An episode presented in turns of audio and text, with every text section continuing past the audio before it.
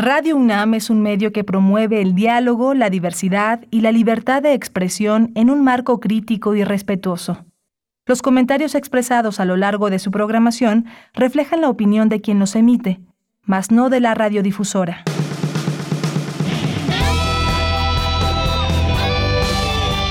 Prisma RU. Relatamos al mundo.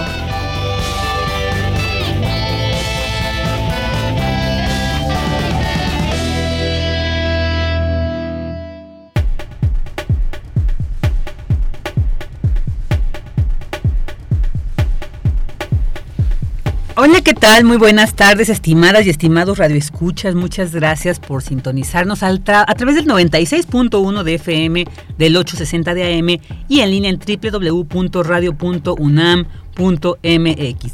Les saluda Virginia Sánchez con muchísimo gusto y en nombre de Deyanira Morán, titular de este espacio y de todo el equipo que hace posible esta transmisión, les damos la más cordial bienvenida a Prisma RU Hoy es lunes 20 de diciembre, inicia ya el periodo vacacional, así que esperemos que quienes ya estén gozando de él lo estén disfrutando al máximo.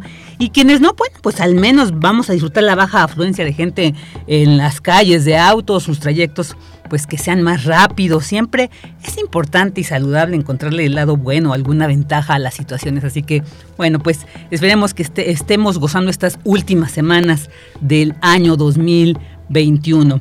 Este lunes hablaremos sobre el triunfo de Gabriel Boric como nuevo presidente de Chile en una de las más significativas elecciones en este país. Y sobre ello platicaremos con Rubén Ramos, eh, profesor de Relaciones Internacionales de la Facultad de Estudios Superiores Aragón.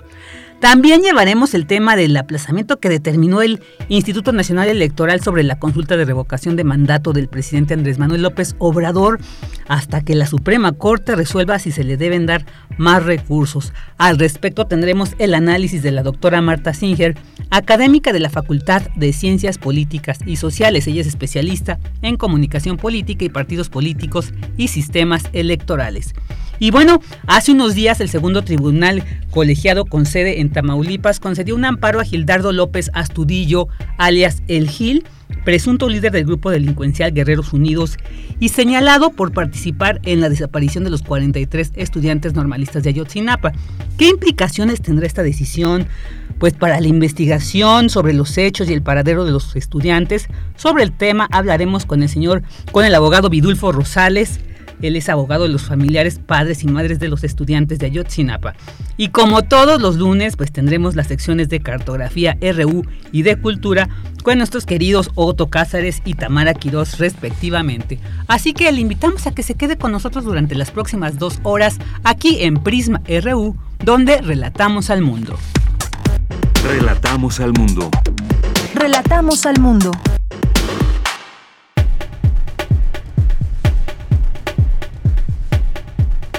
Y vámonos con nuestro resumen informativo. En temas universitarios, 81 instituciones de educación superior han trabajado intensamente durante la pandemia para alcanzar los objetivos de desarrollo sostenible 2030. Especialistas del Centro de Investigaciones sobre América del Norte señalan que la mayoría de quienes abandonaron su lugar de origen en 2021 fue por conflictos políticos, bélicos, sociales y por cuestiones ambientales. Destacan expertas la importancia de la sororidad para terminar con la violencia y la desigualdad de género, pues todavía 25% de las mujeres tienen menos acceso a los derechos universales que los hombres. En Información Nacional, la secretaria de Seguridad Pública y Participación Ciudadana, Rosa Isela Rodríguez, informó que la incidencia delictiva en términos generales registró una reducción de 22.1%. Indicó que uno de los delitos de mayor impacto, el homicidio doloso, bajó 3.8%. El presidente Andrés Manuel López Obrador calificó de muy lamentable la decisión del INE de posponer consulta de revocación de mandato que se trata de un proceso de democratización que se está llevando a cabo en nuestro país. Vivíamos en un sistema político caracterizado por la simulación. Se hablaba de democracia en el discurso, pero en los hechos predominaban las actitudes antidemocráticas. Y esto es lo que se está exhibiendo Esto es lo que se está poniendo al descubierto. Afortunadamente, pues hay otras instancias, está el Tribunal Electoral, está la Suprema Corte y no importa que se demore el proceso. Lo interesante, lo trascendente es de que se lleve a cabo para que se pueda establecer el precedente, para que podamos hablar de democracia participativa, que no nos quedemos nada más en la democracia representativa. Y el Servicio de Administración Tributaria informó que no cobrará impuestos por depósitos en efectivo realizados en instituciones bancarias. Aclaró que todos aquellos depósitos que se realizan para gastos de padres a hijos o viceversa, pagos por venta de catálogo, tandas o préstamos personales, no se les vigilará ni cobrará algún tipo de impuesto. Y en noticias internacionales, el izquierdista y ex líder estudiantil Gabriel Boric, de 35 años, se convertirá en el presidente más joven de Chile luego de ganar la segunda vuelta de las elecciones. Compatriotas, seré el presidente de todos los chilenos y chilenas, de quienes hoy votaron por este proyecto, de quienes hoy día llenan las plazas de todo Chile, de todo Chile, de quienes eligieron otra alternativa y también de quienes no concurrieron a votar, vamos a estar ahí para ustedes. Debemos hacer frente a las consecuencias sociales, económicas y sanitarias de la peor pandemia que ha vivido nuestro país en más de un siglo y también a los motivos de un estallido social que siguen aún presentes y vigentes. Lo tenemos claro. Algunos no lo vieron venir, algunos dicen que aquí no ha pasado nada. Nosotros sabemos que las demandas por justicia y dignidad siguen presentes en el corazón de la gente. Y que nunca, por ningún motivo, podemos volver a tener un presidente que le declare la guerra a su propio pueblo, a las víctimas de violaciones de derechos humanos de todo tiempo, de todo tiempo. No nos cansaremos de buscar, no nos cansaremos de buscar verdad, justicia, reparación y no repetición. Y el director general de la Organización Mundial de la Salud, Tedros Adhanom, informó que hay evidencia clara de que las personas que han sido vacunadas contra la COVID o aquellas que se, que se infectaron en el pasado pueden contraer la variante Omicron. Llamó a cancelar festejos por Navidad y Año Nuevo para celebrar la vida mañana. Hoy en la UNAM, ¿qué hacer y a dónde ir?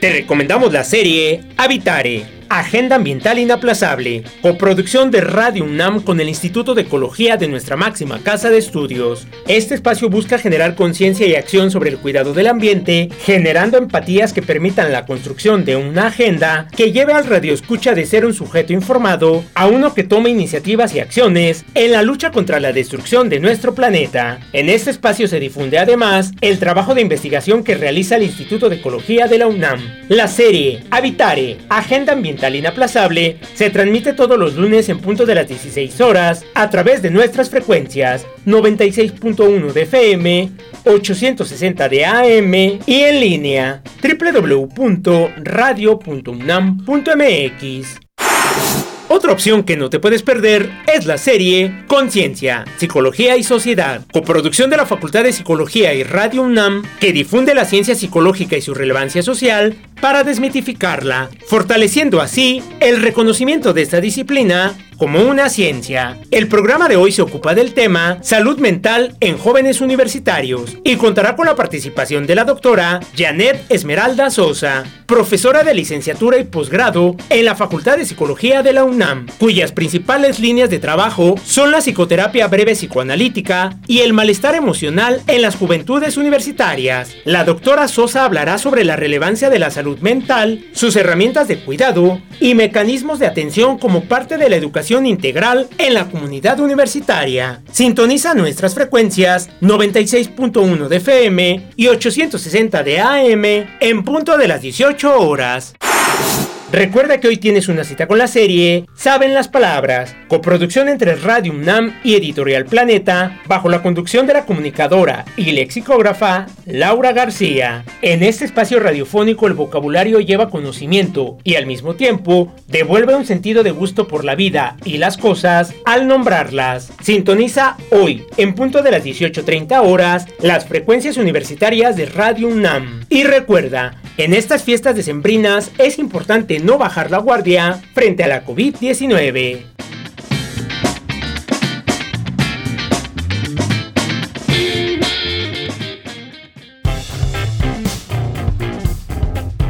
Campus RU.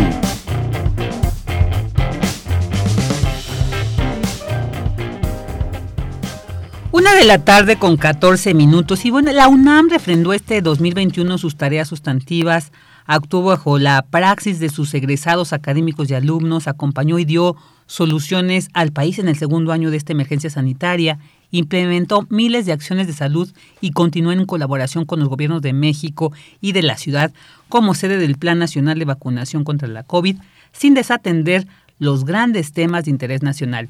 Además, reiteró su vocación social, plural, pública y de transformación con casi 367 mil alumnos y 132 carreras. La UNAM ejerció con los hechos que a continuación se relatarán que no detuvo su marcha y que ninguna idea o figuración pueden estar por encima de 111 años de ofrecer soluciones a México. Esta es la primera de cuatro entregas de Cómo relatamos al mundo en este atribulado 2021. Presentamos un resumen de enero a marzo del 2021. Adelante. UNAM 2021. Resumen anual. Enero. Como un merecido homenaje a los enfermeros de México se inaugura el mural Enfermería y COVID-19, plasmado en la barda perimetral de la Escuela Nacional de Enfermería y Obstetricia, a cargo de integrantes de la Facultad de Artes y Diseño. Habla Rosa Amarilis Zárate Grajales, directora de la ENEO. Quiero que este sea más que una inauguración, un homenaje a todos y todas las enfermeras que están al frente en los diferentes escenarios de ejercicio profesional y también a quienes decidieron dedicarse a esta profesión, la enfermería, a nuestros estudiantes, quienes son el relevo generacional y que abrazan ya la profesión. Sepan que esta, la enfermería que decidieron estudiar, es una de las más reconocidas profesiones por la sociedad en su conjunto. Cumple el CCH 50 años de formación crítica y analítica. Su director general Benjamín Baraja Sánchez recuerda que surgió con una filosofía pedagógica innovadora basada en tres principios. Aprender a aprender, aprender a hacer, aprender a ser con, con valores universitarios con principios universitarios, con una actitud crítica que le permite analizar eh, los diversos problemas, dar una opinión y argumentarla. A partir de este año, la Universidad Nacional Autónoma de México colabora con el Laboratorio Mundial de Educación Abdullatif Jamel del Instituto Tecnológico de Massachusetts para elaborar estrategias que mejoren la educación. Cumple la Fundación UNAM 28 años de caminar de la mano con la Universidad Nacional. Su presidente Dionisio Mid destaca la colaboración de esta casa de estudios en los programas del organismo. Nosotros en la fundación nos concebimos como un brazo armado de la universidad y en esa medida queremos contribuir siempre a los objetivos básicos de la propia universidad. Yo creo que ya en la historia es cerca de 800 mil las becas que hemos venido otorgando, pero sobre todo lo que permite todo este mundo, todo este apoyo, todas esas alternativas, todas estas ventanas, es que haya muchos más jóvenes que puedan abrir, eh, hacer realidad este mundo de sueños, hacer posible lo imposible, y se les abre entonces el mundo de conocimiento, el mundo de valores que ofrece la universidad.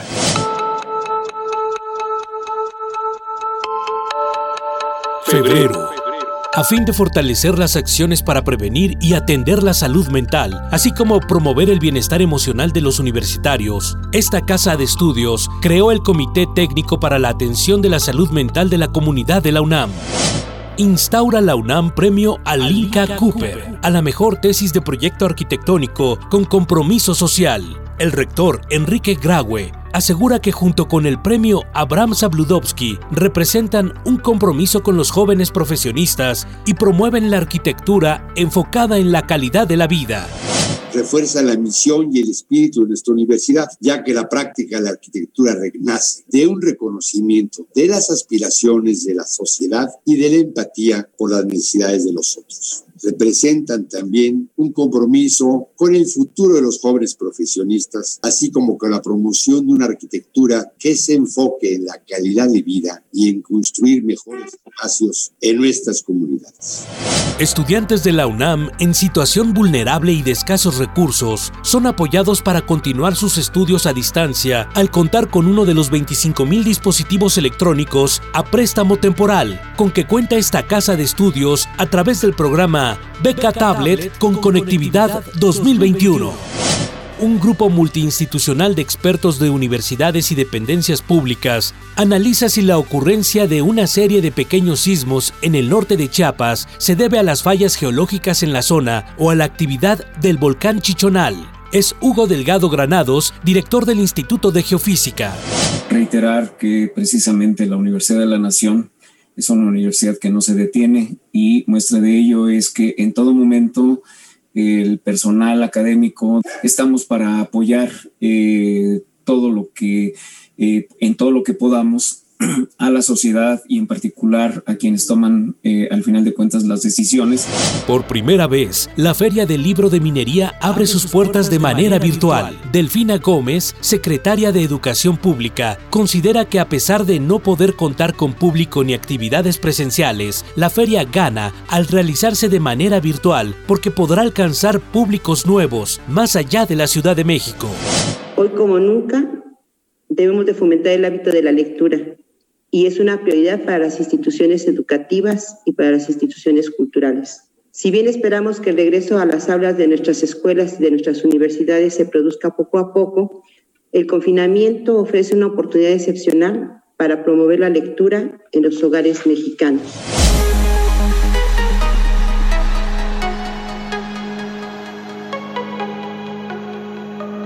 Marzo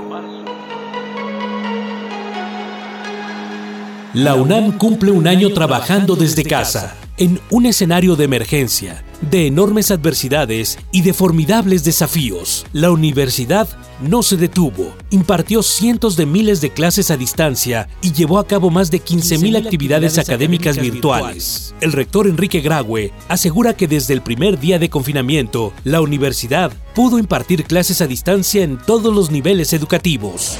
La universidad ha redoblado esfuerzos en todos los ámbitos para procurar hacer frente con oportunidad a las circunstancias que nos ha impuesto la pandemia. Lo hemos hecho y lo seguiremos haciendo por México y por la universidad, porque todos queremos lo mismo una universidad justa, tolerante y unida en su diversidad para poder trabajar y progresar.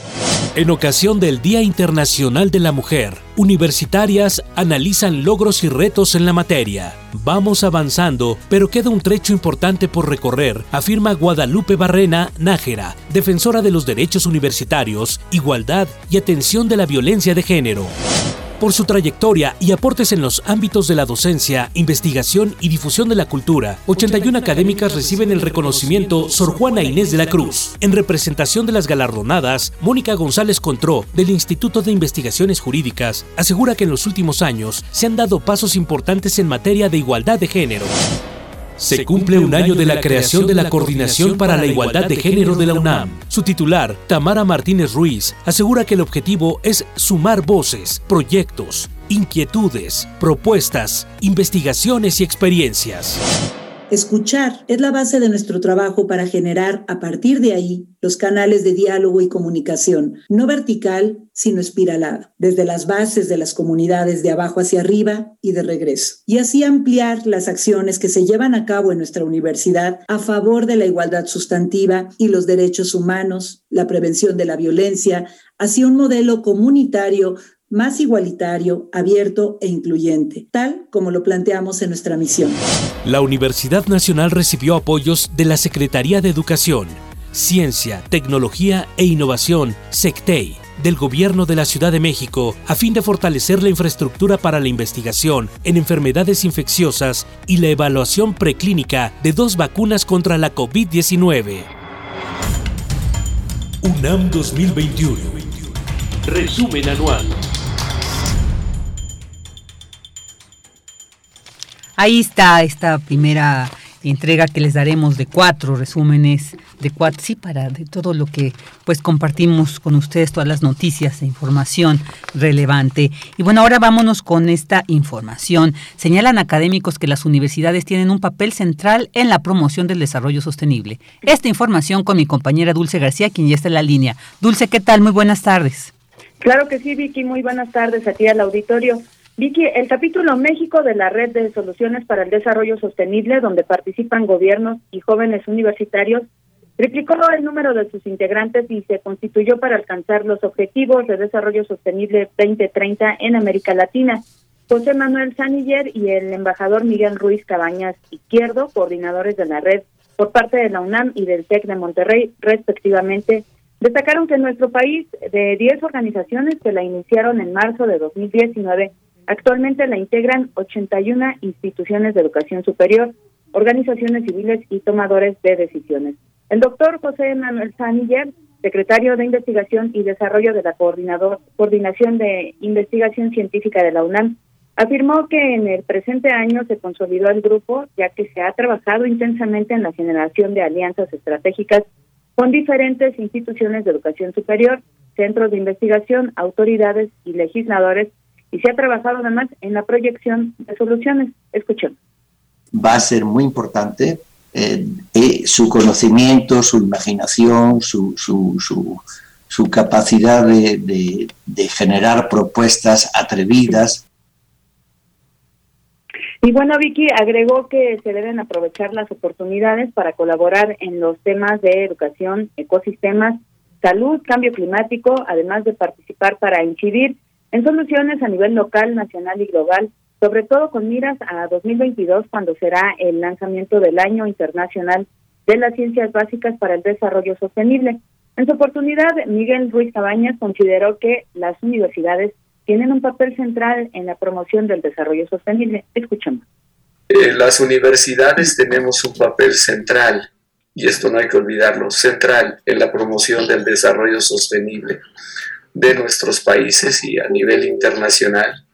Sin las universidades y centros de investigación no se pueden producir las soluciones deseables con proyectos concretos para el desarrollo sostenible. Tenemos una responsabilidad especial en la educación para la sostenibilidad. El, el ODS 4 y su meta 7 son muy específicos en que en las universidades tenemos dos misiones fundamentales. Profundizar la investigación y profundizar la docencia. Tenemos que lograr al final un cambio cultural dentro de nuestras instituciones que permee gradualmente pero rápidamente a, a las sociedades y bueno, Vicky, cabe señalar que entre las actividades realizadas este año destacaron la participación de la red en el tercer Informe Nacional Voluntario, en las iniciativas Comunidad de Aprendizaje entre Pares y Soluciones MX. Adicionalmente, el Programa Espacial Universitario de la UNAM organizó un concurso para que los jóvenes propusieran soluciones a los objetivos de desarrollo sostenible a través de aplicaciones móviles. Se asesoró además a la Cámara de Diputados en el diseño de la estrategia COPREL para la recuperación de la COVID-19 con enfoque en la Agenda 2030. También se realizó el lanzamiento del banco de proyectos que contiene 66 iniciativas seleccionadas y clasificadas en cuatro ejes temáticos en los que participan más de 100 asistentes y 50 especialistas en objetivos de desarrollo sostenible, entre otras actividades. Esta es la información. Muchas gracias, Dulce. Un abrazo y nos escuchamos mañana. Gracias, abrazo de vuelta. Muy buenas tardes. Buenas tardes. Prisma RU. Relatamos al mundo. Porque tu opinión es importante, síguenos en nuestras redes sociales, en Facebook como Prisma RU y en Twitter como arroba PrismaRU. Una de la tarde con 28 minutos y bueno, pues hace unos días el segundo tribunal colegiado de Tamaulipas concedió amparo a Gildardo López Astudillo, alias El Gil, presunto líder del grupo delincuencial Guerreros Unidos, y uno de los principales acusados de participar en la desaparición de los 43 estudiantes normalistas de Ayotzinapa.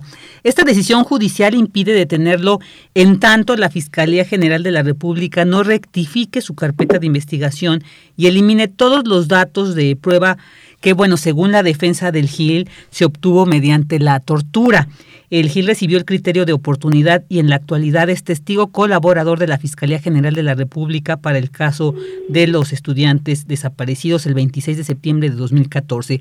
Para platicar sobre esta decisión y para también tener eh, pues actualización de cómo va esta investigación, ya tenemos en la línea a Vidulfo Rosales, él es abogado de los familiares padres y madres de los estudiantes de Ayotzinapa.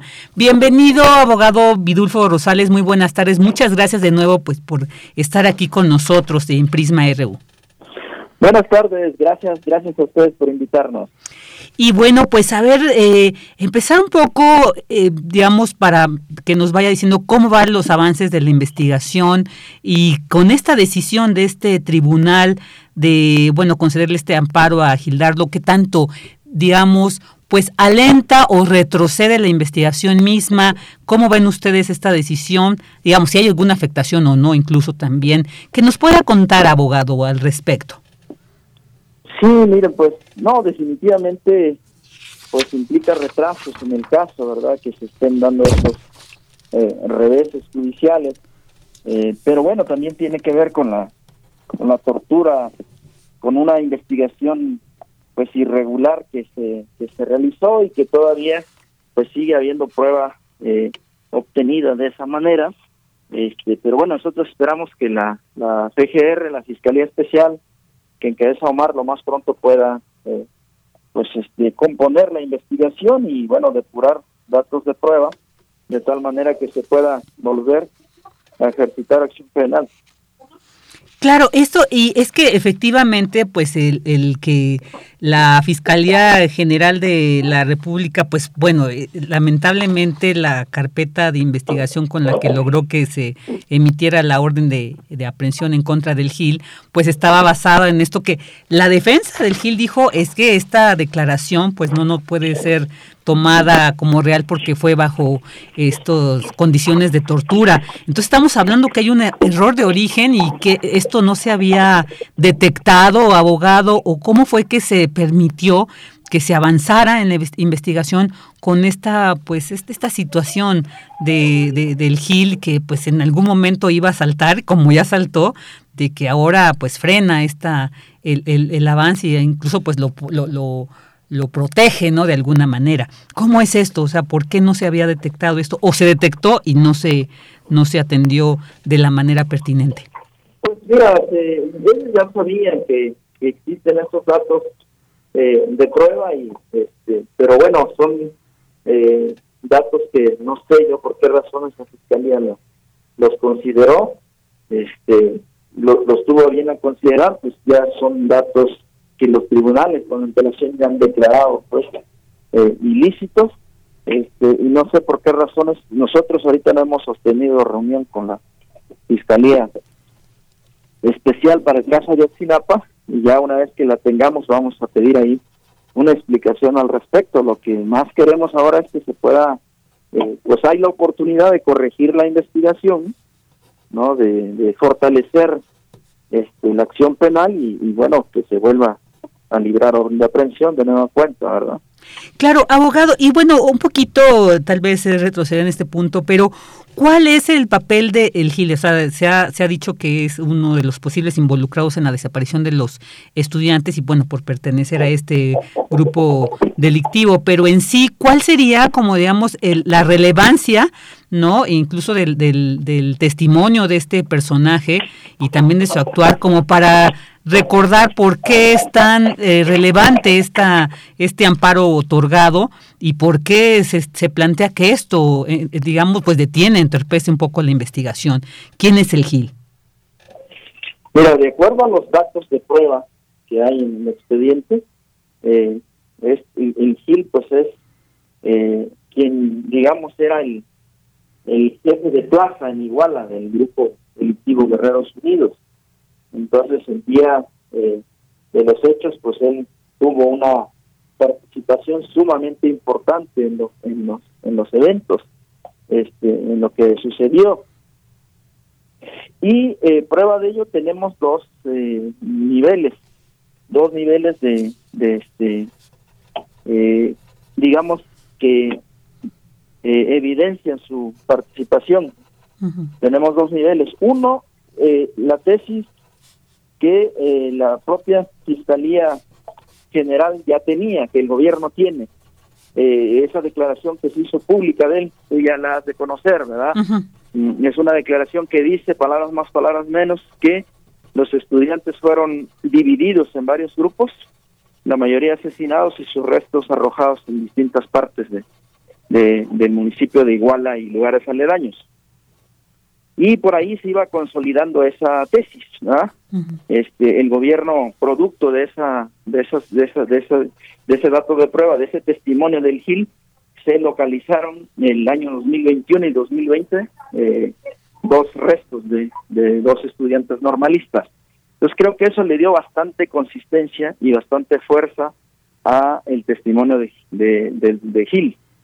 Entonces consolidó el testimonio de Gil y aparecía ya esa esa tesis como la más como la más fortalecida dentro de las nuevas investigaciones.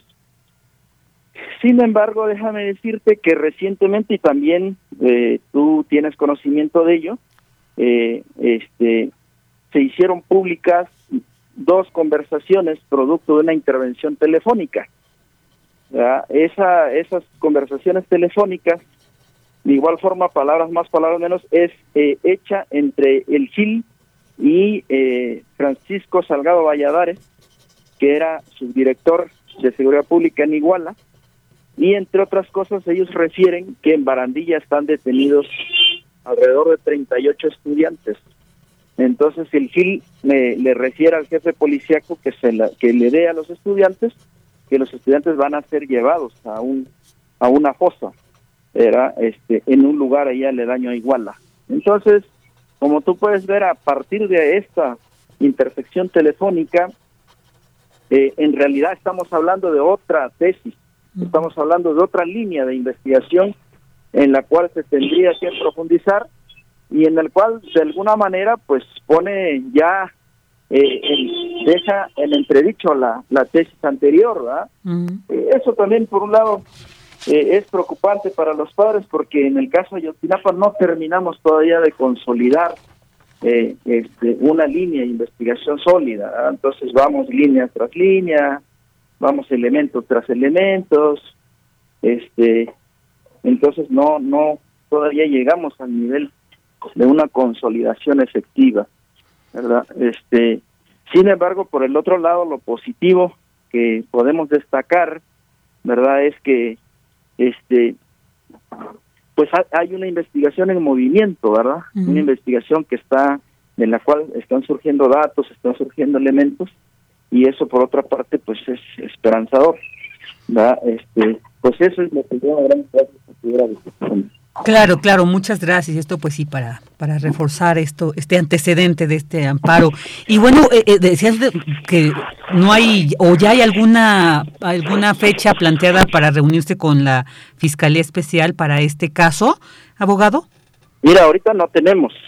No. Ahorita no tenemos fecha. Eh, este no no tenemos ninguna fecha, pues vamos a esperar.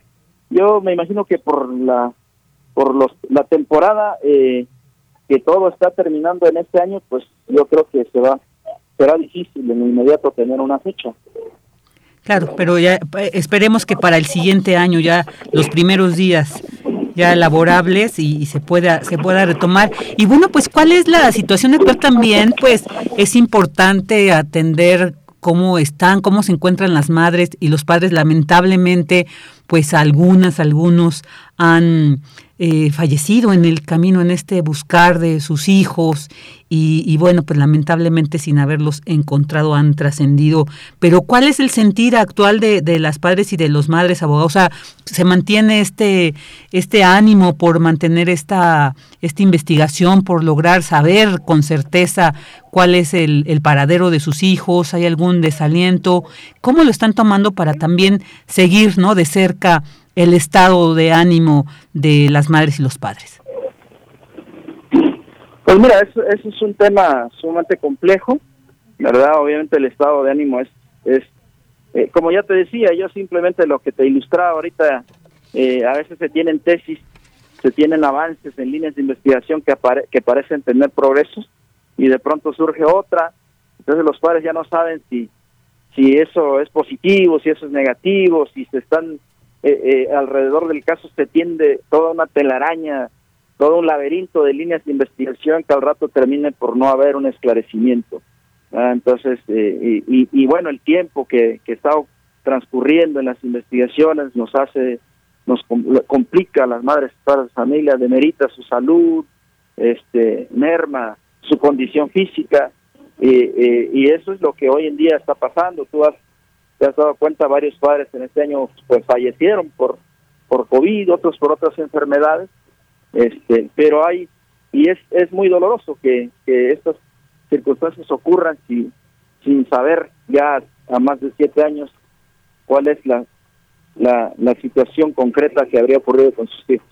Claro, claro, y bueno, pues ahí un por favor hacer extensivo este abrazo eh, pues para ellas y para ellos y por eso también la importancia de mantener en los medios no este este tema este tema hasta que no se resuelva hasta que no se sepa pues hay que también para que ellas y ellos se sientan acompañados no igual usted abogado que, que ha estado al frente y que como siempre hemos podido contar con su información con su opinión así que le queremos agradecer mucho. Y pues ahí nos mantendremos atentos a ver qué pasa el próximo año con esta situación, el GIL, a ver qué tal se resuelve, qué, resuelve la Fiscalía General de la República, qué avances hay. Y bueno, por supuesto, también ahí ya acaba de salir un libro de Ayotzinapa en la memoria que presentaron eh, estudiantes de esta escuela. Entonces, muy importante porque sigue dando digamos, se sigue produciendo material e información que pues nos permite tener claro y mantener la consigna de que vivos se los llevaron, vivos los queremos y que esta investigación siga. Así que pues le agradecemos muchísimo el que haya estado con nosotros aquí en Prisma RU y por supuesto pues acá estará siempre el espacio para seguir difundiendo cuál es la situación en la investigación sobre los 43 estudiantes desaparecidos de la Escuela Normal de Ayotzinapa. Muchas gracias, abogado. Muy buenas tardes. Ah, hasta luego. Él fue Vidulfo Rosales, abogado de los familiares, padres y madres de los estudiantes, de los 43 estudiantes desaparecidos de Ayotzinapa. Continuamos. Prisma RU. Relatamos al mundo.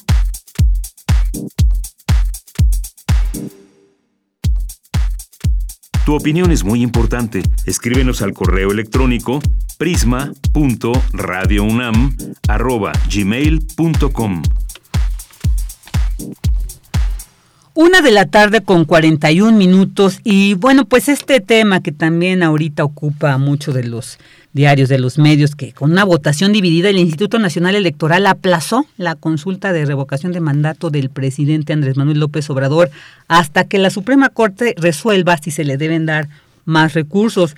Incluso la jefa de gobierno eh, capitalino Claudia Sheinbaum y también los gobernadores de, de Morena pidieron a los consejeros del INE reconsiderar su decisión, advirtieron que esta decisión atenta contra lo dispuesto por la Suprema Corte y los derechos políticos consagrados en la Constitución. Y por su parte el presidente nacional de Morena, Mario Delgado, hizo un llamado a los diputados de su partido y aliados para acelerar la solicitud de juicio político a los consejeros del INE.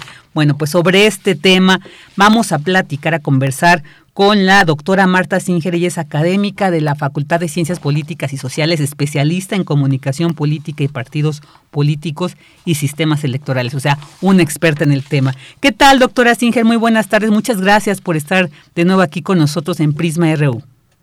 Me da muchísimo gusto estar con todos ustedes y pues también, por supuesto, con la audiencia y, bueno, pues eh, sí, con este tema tan complejo. Tan complejo, doctora. Con este aplazamiento, ¿se pone en riesgo esta, este ejercicio que se pueda suspender definitivamente o cómo ve usted esta situación?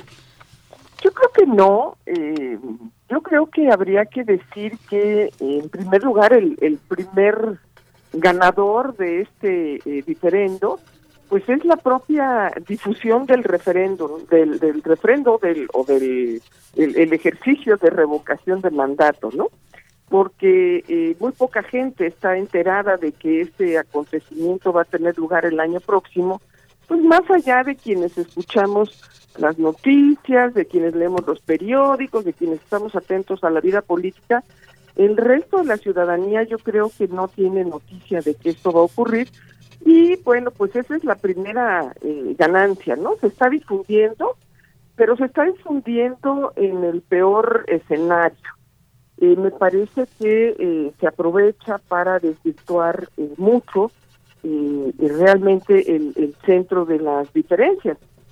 Em, si vemos con cuidado los argumentos de los consejeros y las consejeras los pasados, el pasado, no me acuerdo antier hace unos cuantos días que tuvieron su reunión para tomar esta difícil decisión, eh, todos, todos, absolutamente todos coinciden en que el INE no tiene recursos para llevar a cabo el ejercicio. Y eso es algo que eh, vale la pena subrayar. Eh, el recorte presupuestal al INE va mucho más allá del salario que devengan los consejeros. Hoy el presidente de la República volvió a insistir que con esos recursos se puede hacer la consulta. Y no, realmente no, no es así eh, quizá para él es mucho dinero y para mí también y para muchos otros eh, los salarios que eh, gana la burocracia mexicana son altos, muy altos, mucho más altos que el salario mínimo, miles de veces más, pero no no alcanzan para un ejercicio de consulta ciudadana pues a lo largo y ancho de la República. No es solamente un ejercicio en capitales o en entidades pues eh, densamente pobladas, no, eh, eh, eh, tiene que incluir a todos, a todas, a los migrantes y las migrantes, es un ejercicio caro. y bueno, pues el presupuesto de la institución no, no, no, consideraba esos recursos y em, tampoco el decremento de los recursos que se ofrecieron para el próximo año eh, contemplan ese ejercicio. Entonces, eso es complicado. El otro segundo asunto que también es eh, motivo de dimes y diretes es qué es lo que realmente se aprobó. No se aprobó cancelar el ejercicio, porque estarían incurriendo evidentemente en un desacato a una orden constitucional. Simplemente lo que hicieron fue responder a la instrucción del Tribunal eh, eh, máximo de justicia que eh, cuando el INE se eh, conformó o puso su su, su en tela de juicio el recurso que tiene em, para hacer esta consulta, la, el, máximo tribunal respondió que hasta no saber si se tenían o no las firmas para hacer el ejercicio, es decir, hasta no saber si efectivamente el ejercicio se iba a llevar a cabo, pues no se podían pronunciar de algo que todavía no va a suceder. Entonces, eh, aquí lo único que pasó fue eh, decidir, ok, pues entonces mientras no sepamos eh, si tenemos las firmas, pues vamos a detener todo trabajo de diseño de una consulta que no sabemos si se va a realizar, pero que sí sabemos que en caso de realizarse no va a haber el dinero para llevarla a cabo.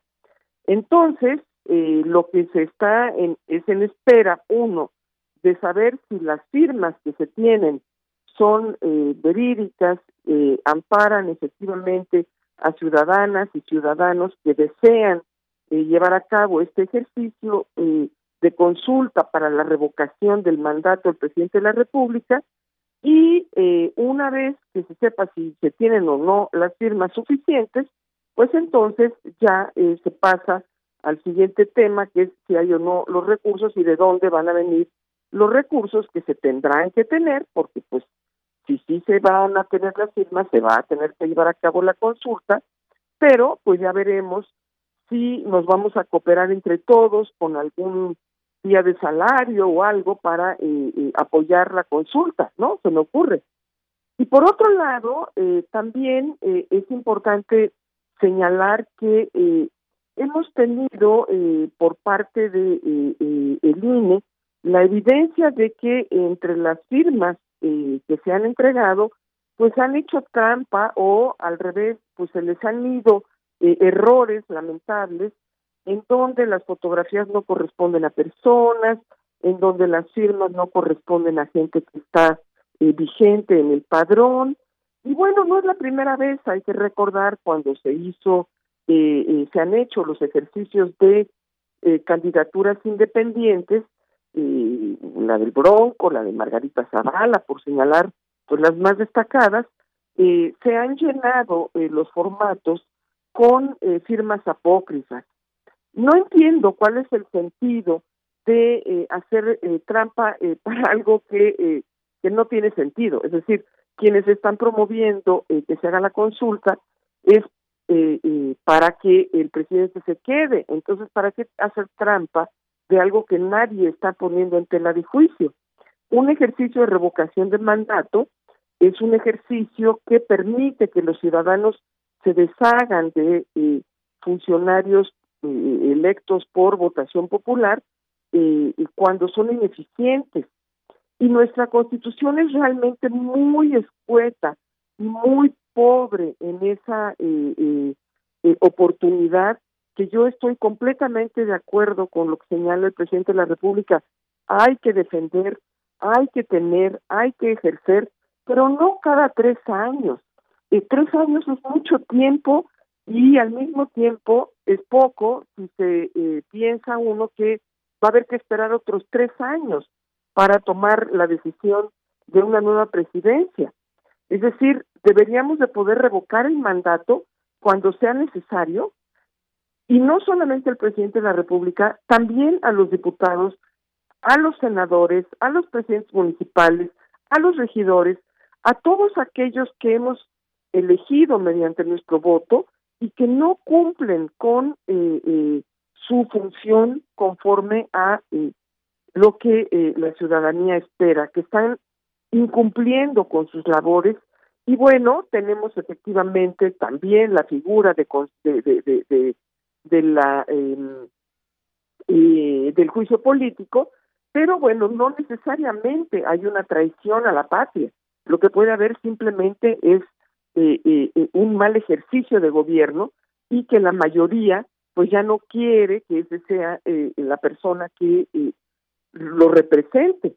Y eso, eso me parece que es realmente lo importante, pero me parece al mismo tiempo que hacerlo solo cada tres años y luego solo para la presidencia, pues es una forma muy pobre de enriquecer la ciudadanía. Y entonces yo diría, tomemos la palabra a el, esfuerzo del presidente de la República, pero exijamos que nuestra Constitución permita la revocación del mandato en cualquier momento y para cualquier persona que goza de la representación popular. ¿Se imaginan que el año próximo tengamos la revocación del mandato, pero al que sigue eh, ocurra eh, algo que salga de control pues ya no vamos a tener más que esperar otros dos años para poder tener elecciones. Y el sentido de la revocación de mandato, pues no es ese, ¿verdad?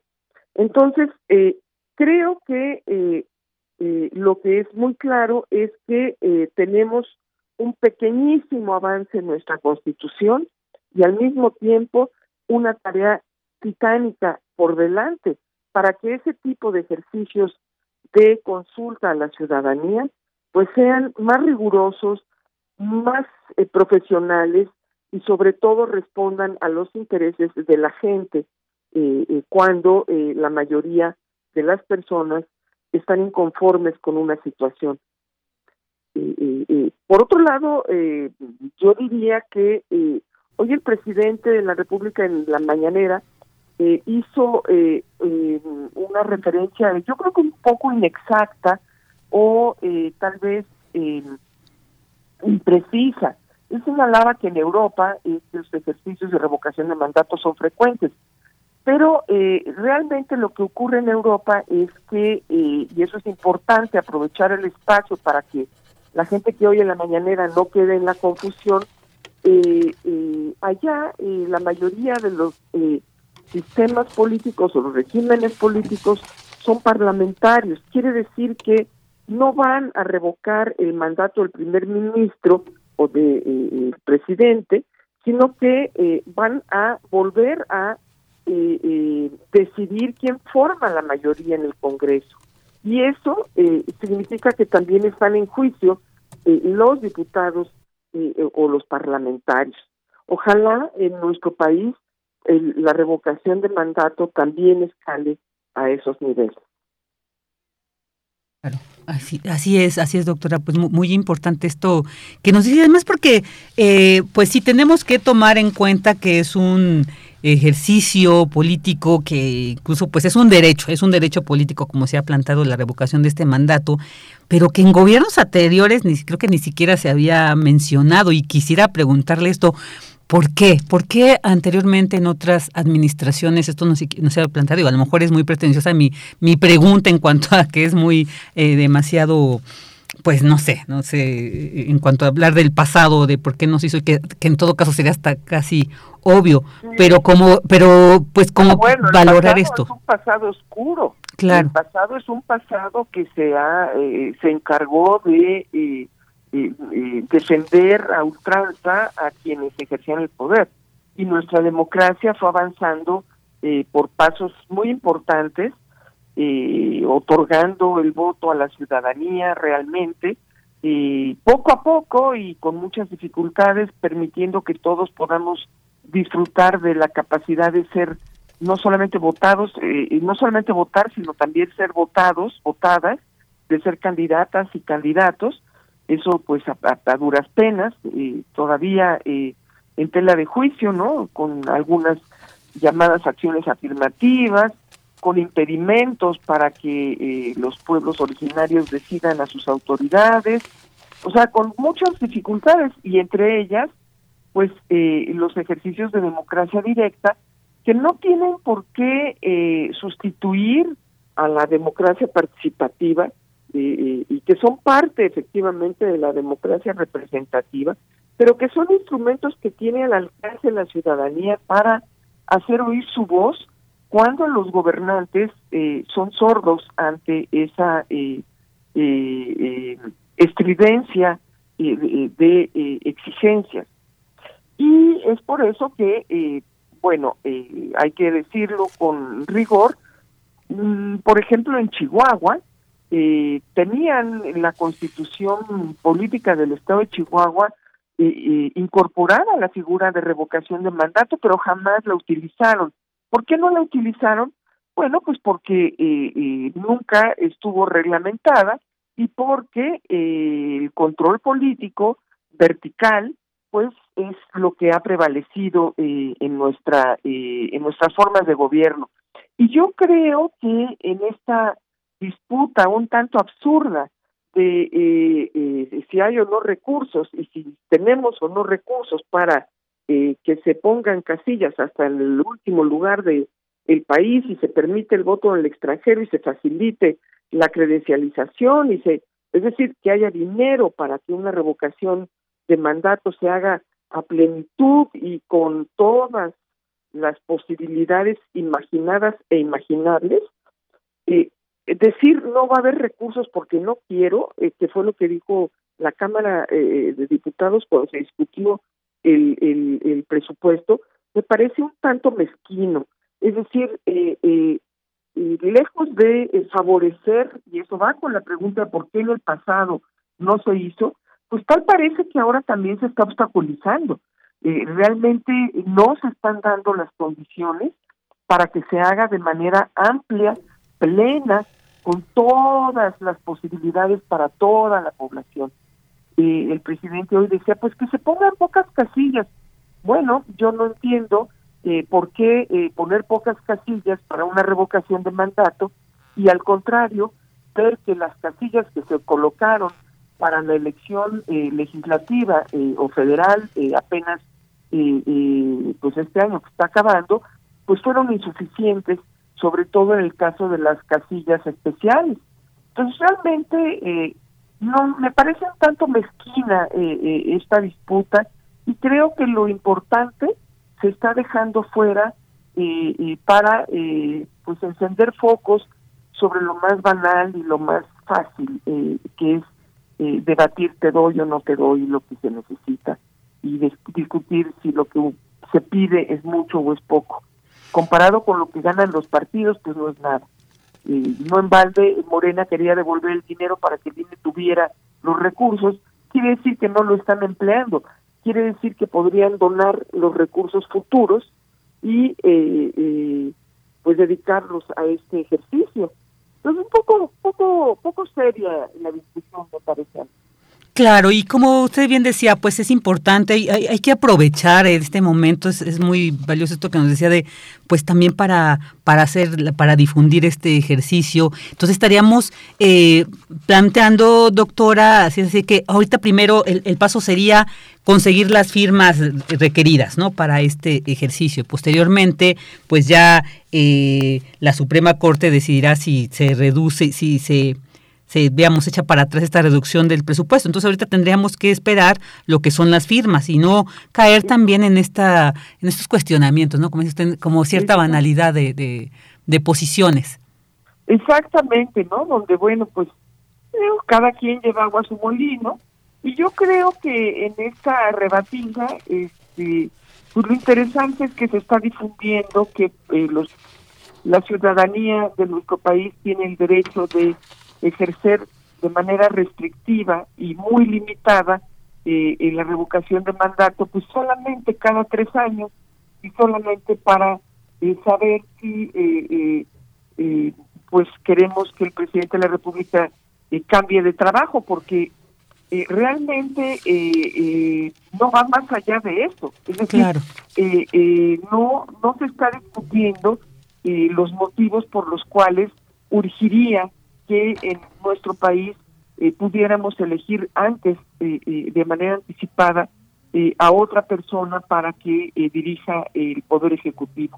Toda una discusión. Es muy lamentable, ¿no? Claro, claro, doctor. Así por supuesto, ya la tenemos en la Constitución. Eso que ni qué, el presidente está preocupado de que este ejercicio se lleve a cabo para que gocemos los y las ciudadanas y ciudadanos del país de nuestros derechos, eh, no hay de qué preocuparse, ya está en la Constitución. Y ya está ahí, además dado a conocer. Pues doctora, muchísimas gracias, pues ya, ya llegamos a, al punto en que ya no tenemos tiempo, pero agradecemos muchísimo, como siempre, su valioso análisis, reflexión sobre este tema y bueno, pues como siempre, de reiterarle que seguimos, seguiremos esperando contar con su, con su participación, con su colaboración aquí en Prisma RU. Doctora Marta Singer, pues muchísimas gracias por haber estado con nosotros. Y bueno, pues en lo que quepa, felices fiestas y que haya un mejor año el próximo año. Igualmente los mejores deseos para usted, doctora. un abrazo. Hasta pronto. La doctora Marta Singer, académica de la Facultad de Ciencias Políticas y Sociales. Porque tu opinión es importante, síguenos en nuestras redes sociales, en Facebook como Prisma RU y en Twitter como arroba PrismaRU.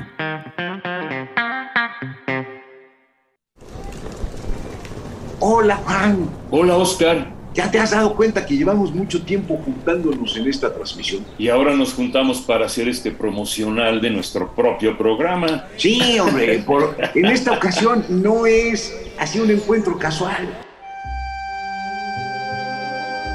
Las Esquinas del Azar, todos los martes a las 10 a.m. y retransmisión los sábados a las 4 p.m. por el 96.1 de FM. Radio UNAM, Experiencia Sonora. No solo las grandes obras generan grandes cambios. Este 2021 el presupuesto participativo cumple una década de existencia en la Ciudad de México. Durante estos 10 años, las vecinas y los vecinos de la capital, incluyendo niñas, niños y jóvenes, han puesto su granito de arena para enchular sus colonias, barrios y pueblos originarios. Han sido 10 años de pequeñas acciones que en conjunto han contribuido al embellecimiento de nuestra ciudad. El presupuesto participativo continúa, sigue participando y enchula tu colonia. Pensé que ser padre era darle a mis hijos todo lo que necesitaran, pero es más que eso. Es aceptarlos, reconocer sus logros, dialogar en confianza sobre sus inquietudes. ¿Y tú? ¿Cómo les hablas de sexualidad?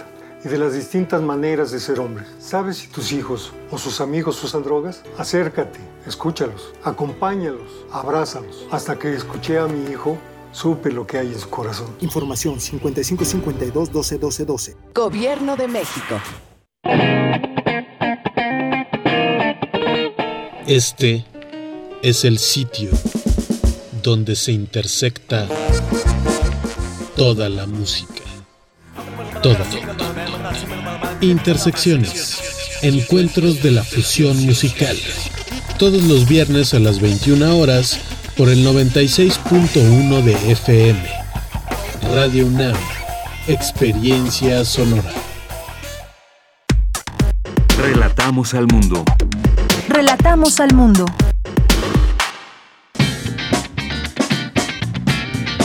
Mañana en la UNAM, ¿qué hacer y a dónde ir? Teatro UNAM abre la convocatoria del segundo concurso nacional de radioteatro Max AU. Gracias a la respuesta de la primera edición en la que se recibieron más de 70 postulaciones y con el fin de seguir sumando voces escénicas, se abrió este segundo concurso de radioteatro. El cierre de la convocatoria es el 21 de enero de 2022. Para mayores informes ingresa al sitio teatrounam.com.mx. El Colegio de San Ildefonso te invita a visitar la exposición Creación en Movimiento, primer periodo de exhibición, que reúne parte del trabajo realizado por artistas de la generación 2021-2022 del tercer encuentro de jóvenes creadores de la Secretaría de Cultura del Gobierno Federal. Disfruta del arte en diferentes disciplinas como arquitectura, artes aplicadas, artes visuales y medios audiovisuales, entre otras. La exposición Creación en Movimiento, primer periodo de exhibición, se presenta del 17 de diciembre de 2021 al 30 de enero de 2022 en el Colegio de San Ildefonso. La entrada es libre y el aforo limitado. Si te perdiste algún conversatorio del ciclo Entrever, organizado por Teatro UNAM bajo la coordinación de Marcela Castillo, que presentó a cinco compañías de teatro dedicadas a la infancia, podrás consultarlo y revivirlo a través de la cuenta oficial de Facebook de Fan Teatro UNAM y el canal de YouTube de Teatro UNAM. Y recuerda, la prevención es tarea de todos. Sigamos con las medidas sanitarias recomendadas para evitar un contagio de COVID-19. Para Prisma RU, Daniel Olivares Aranda.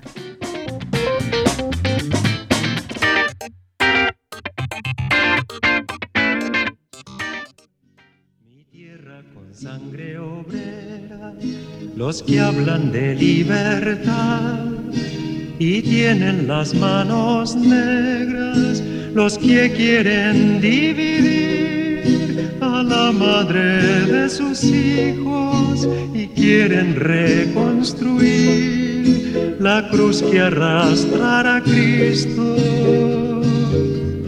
Quieren la infamia que legaron desde siglos, pero el color de asesinos no borrarán de su cara. Ya fueron. Dos de la tarde con seis minutos y estamos escuchando de fondo Vientos del Pueblo con pues el gran representante musical de Chile, Víctor Jara, también hacía esta agrupación Inti Limani, porque bueno, pues pareciera que los vientos del pueblo chileno siguen sintiéndose, siguen eh, pues demostrándonos lo que es la esperanza, la fuerza de un pueblo que ha luchado, que viene de una historia tan fuerte, de una dictadura tan cruenta como lo vivieron del asesinato de su presidente Salvador Allende que prometía tanto tantas mejoras a ese pueblo. Y bueno, pues eh, esta, esta canción en honor a este, a este triunfo de Gabriel Bori, que más tarde, más en unos minutos más tendremos una entrevista sobre este tema. Y bueno, pues ahí, estamos. Vamos ahora a dar entrada a los saludos que en redes sociales, algunos comentarios. Eh, muchos saludos a Jorge Morán Guzmán, dice atento a sus noticias y comentarios. Muchas gracias, Jorge, también. Qué gusto que nos manifiestes que estás atento. Siempre nos eh, agrada eh, compartir con usted estas reflexiones. También José Luis Sánchez B Dice, bueno, hace un comentario sobre esta entrevista que acabamos de tener con la doctora Marta Singer, pero yo creo que es importante siempre profundizar en la discusión y en la argumentación, sobre todo de estos ejercicios como el que estamos hablando, la revocación, no es cualquier cosa. La misma doctora Singer dice, es la primera vez que se está haciendo esto, o sea, no podemos hacerlo así tan, tan a la ligera, tan al aire, una decisión, pues igual podemos aprovechar esta situación. Yo creo que fue una entrevista muy profunda, no considero que sea, eh, dice el Palera simpatizante de la pandemia. No, yo creo que fue una, una argumentación de la doctora muy valiosa, además es una eh, eh, experta en el tema, y siempre es importante, no tenemos que estar, no debemos acostumbrar, porque además eso atenta contra la democracia, el que queramos escuchar todas las voces que siempre estén de acuerdo con lo que pensamos, eso hasta es peligroso. Entonces siempre es muy válido tener argumentos que sostengan, que, que fortalezcan nuestras posiciones, sobre todo políticas que tienen que ver con el desarrollo de nuestro país. Así que, pero por supuesto que muchísimo sus comentarios y el que pues aquí nos los hagan llegar. También muchos saludos a José Ramón Ramírez. Hola José, ¿qué tal? Dice un saludo para el admirable equipo de Prisma RU y para mí yo también te mando, también te mandamos muchos saludos. Dice, también Jorge Morán, dice Guzmán, se ha comprobado la fuerza y presencia de la UNAM. Así es, siempre. Y también para Guadalupe dice, pregúntenle a la entrevistada ah, si también nos cooperamos para darle más dinero a los consejeros. Insultante. Bueno, no era una sugerencia, yo creo que también hay que tomar a veces es este no era tan tan tan literal, ¿no? Era así como un poco en esta discusión que se está que se está dando. Y bueno, también muchos saludos.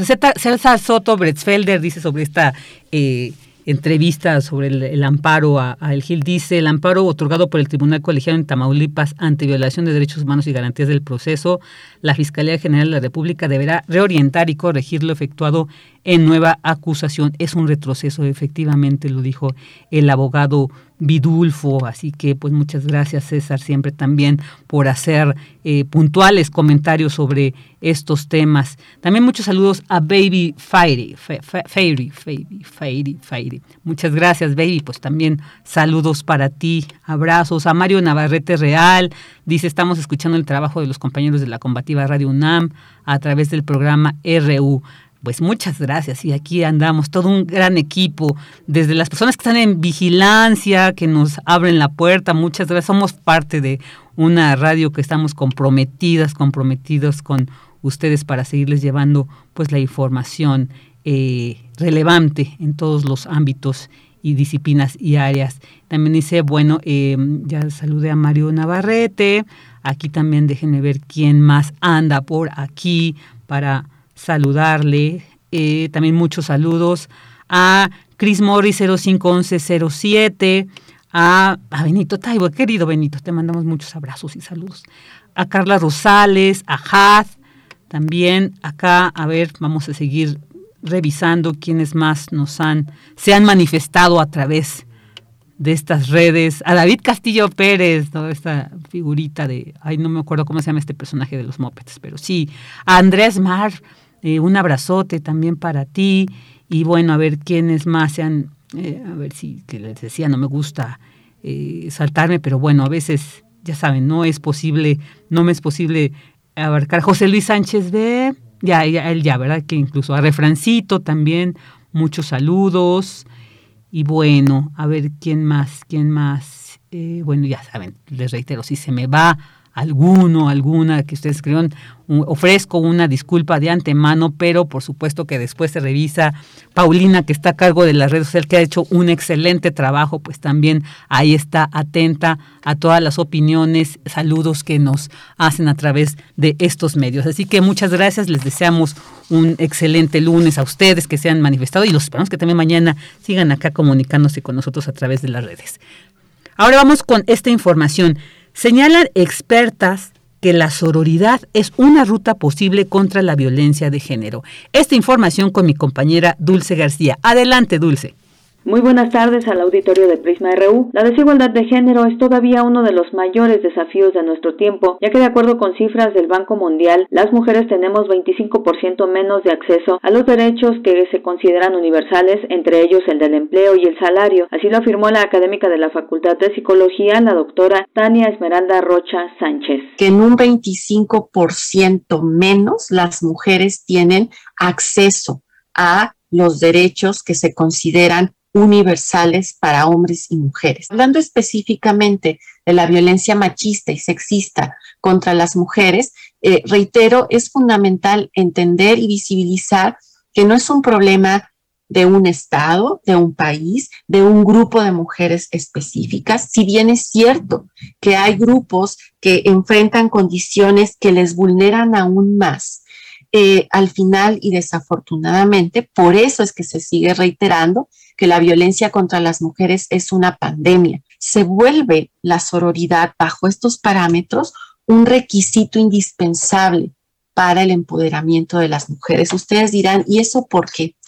Justo porque en su carácter ético, la sororidad implicaría que todas nosotras, como colectivo, en el marco de nuestras diversidades, pudiéramos generar prácticas de cuidado, de las unas a las otras frente a las diversas formas de violencia contra las mujeres. Al hablar de sororidad y empoderamiento, rutas posibles frente a la violencia, explicó que dentro de las dificultades que se enfrentan en este tema hay tres dimensiones críticas de la autonomía. La económica, es decir, la capacidad para generar ingresos propios y controlar esos activos, la toma de resoluciones, o sea, la plena participación en las determinaciones que enfrentan nuestras vidas, y la física, referente a una vida libre de agresiones. Por otra parte, el anglicismo sororidad alude a la hermandad entre mujeres en contrapartida a la idea de fraternidad que haría referencia a los hombres e integra aspectos como amistad o afectos y la solidaridad entre nosotras con un fin común, el del empoderamiento. Detrás de frases como hermana yo sí te creo, juntas somos fuertes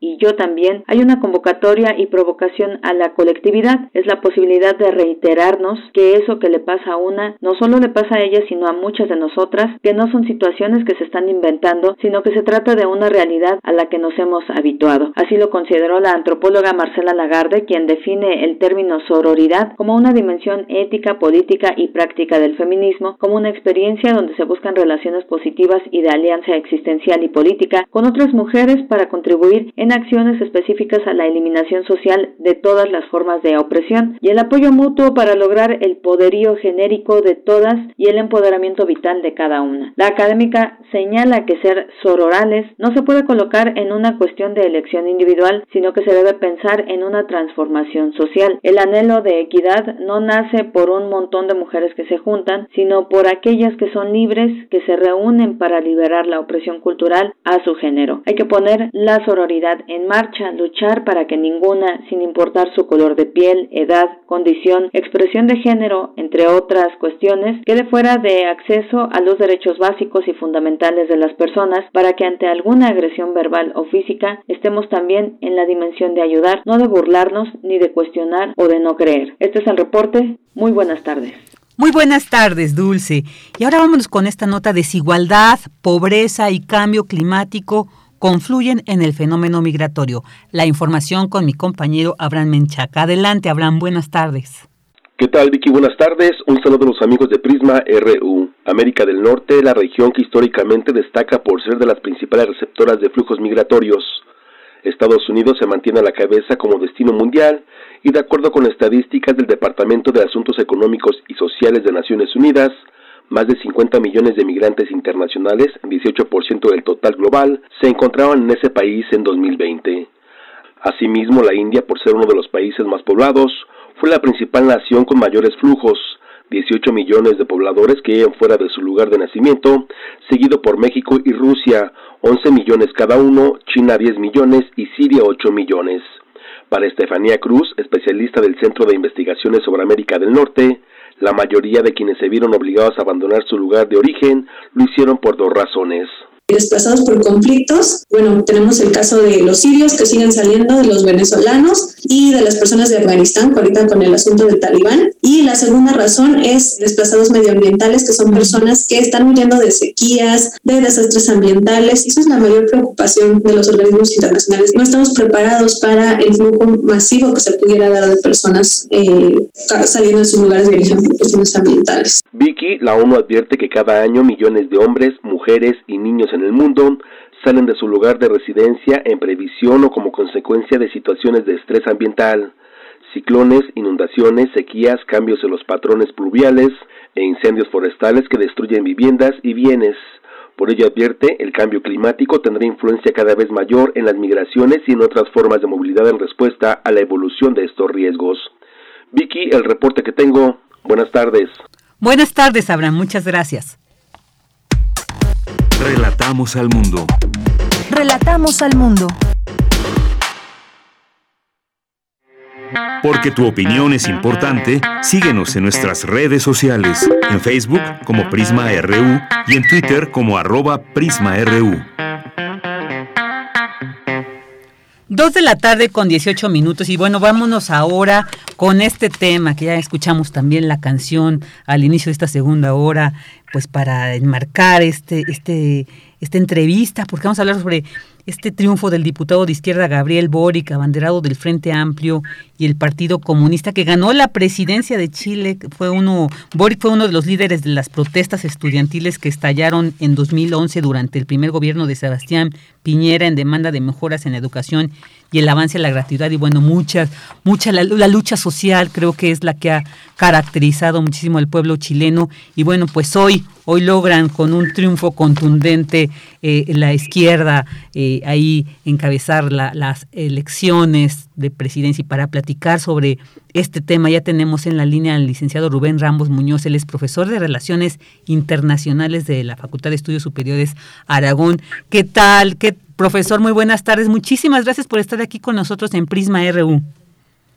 Hola, ¿qué tal? Muy buenas tardes a todas y todos que nos escuchan eh, a través de ti, Virginia. ¿Cómo están? Muy buenas tardes. Muy bien, muy bien, profesor. Muchas gracias. Y pues aquí, eh, de alguna manera, con esta, con este bullicio que ha generado este triunfo de Boric y, pues para iniciar, que nos ya decía yo es un, muy joven, 35 años, ahí encabezó estas manifestaciones. Pero ¿qué podemos más de decir de el próximo nuevo presidente de Chile, Gabriel Boric Font. En efecto, eh, Virginia, como bien mencionas, es un eh, candidato eh, que se caracteriza por su juventud. Es el o será el primer presidente, esto es importante, que nació después de la dictadura de Augusto Pinochet y que sin duda representa una gran esperanza para un pueblo de más de eh, cerca de 20 millones de habitantes y que sin duda eh, tiene como objetivo pues tratar de eh, cambiar el paradigma que viven los chilenos en la actualidad, sobre todo con los principales retos que enfrentan en la actualidad, entre los que destacan el tema de la recuperación económica, evidentemente los rezagos y las consecuencias de la pandemia. Eh, y bueno, uno de los principales retos también es eh, mantener una credibilidad en cuanto a las instituciones chilenas, la democracia y dar solución, como tú bien mencionabas, a todas estas demandas que comenzaron a surgir con las manifestaciones que se llevaron a cabo en el año 2019 derivado de las gestiones eh, que no han sido arropadas por parte de, los de los chilenos que encabezó el actual todavía mandatario Sebastián Piñera y que representa una parte importante de las personas que aún continúan con la visión del pinochetismo. Es decir, es un golpe muy fuerte a, todos aquellos que siguen manteniendo estos ideales eh, ultraconservadores, de derecha, y que sin duda tiene retos importantes y hay una gran expectativa para el mandatario que tomará el poder en marzo del próximo año. Claro, todo, todo un reto, todo un reto por delante, pero bueno, pues seguramente los chilenos, eh, eh, como decía incluso el, el eh, este que dice saca lo mejor de sí, el pueblo chileno saca lo mejor de sí cuando nos unimos, ¿no? Decía Gabriel Boric y bueno, creo que sí se ha demostrado que la unión hace la fuerza. Sin embargo, yo quisiera también preguntarle, profesor, porque pues fue contundente, 55.86% de los votos, pero el, el, otro aspirante, José Antonio Casca, además pues tan ultraderechista y defensor de la dictadura de Augusto Pinochet que tanto eh, ha marcado también ¿no? la historia no solamente de Chile, sino yo creo que es estos pasajes negros de la historia en el mundo y que bueno, pues es defensor de la dictadura de Augusto Pinochet, pero que haya logrado también un 44.14% pues yo quisiera preguntarle esto, pues pareciera que refleja que la oposición, aunque si bien ya no, no cuestionó el triunfo de Boric, pero bueno, pareciera que el que casi tres millones, más de tres millones de chilenos, de chilenas hayan votado por él, pues parece ser que tampoco el, el, va a estar muy fácil, muy fácil el ejercicio del nuevo presidente Gabriel Boric. ¿O cómo ve usted, profesor?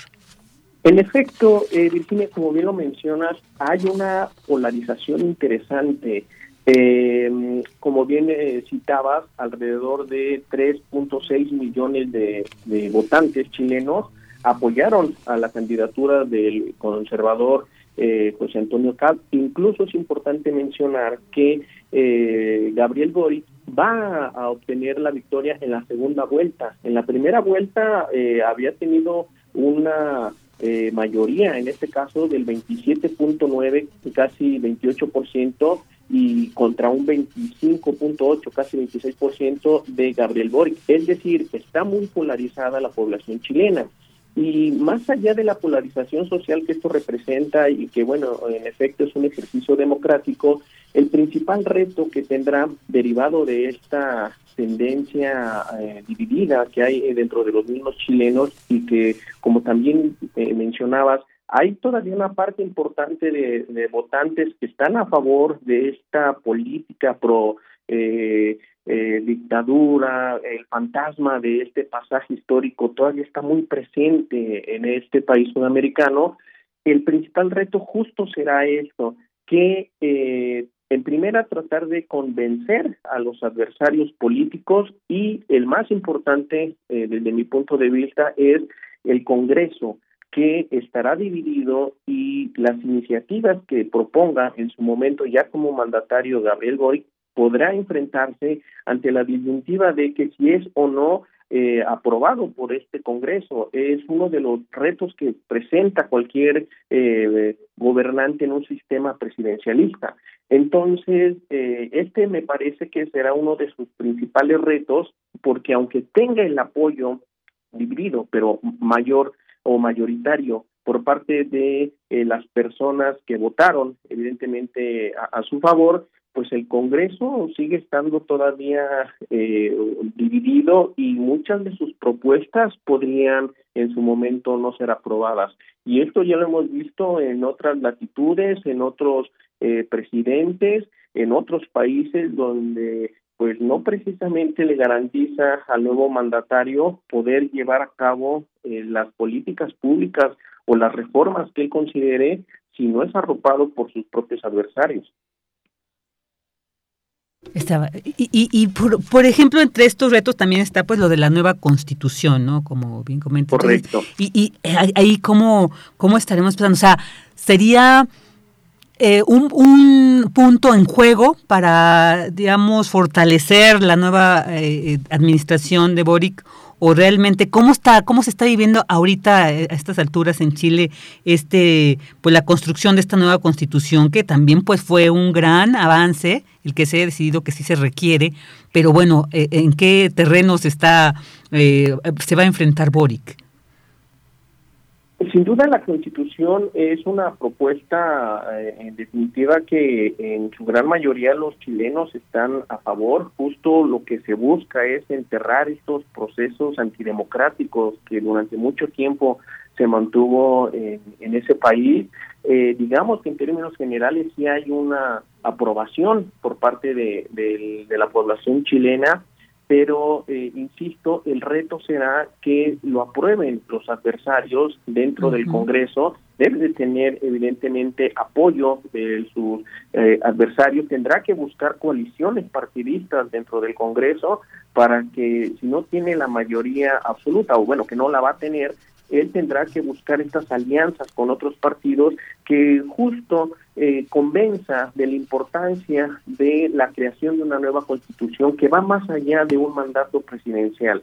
Es decir, este antecedente de crearse esta nueva constitución, pues sin duda eh, será un instrumento jurídico que trascenderá más allá del mandato del presidente Gabriel Boric. Es sentar las bases para fortalecer las instituciones democráticas de Chile en el futuro inmediato, pero también a mediano y largo plazo.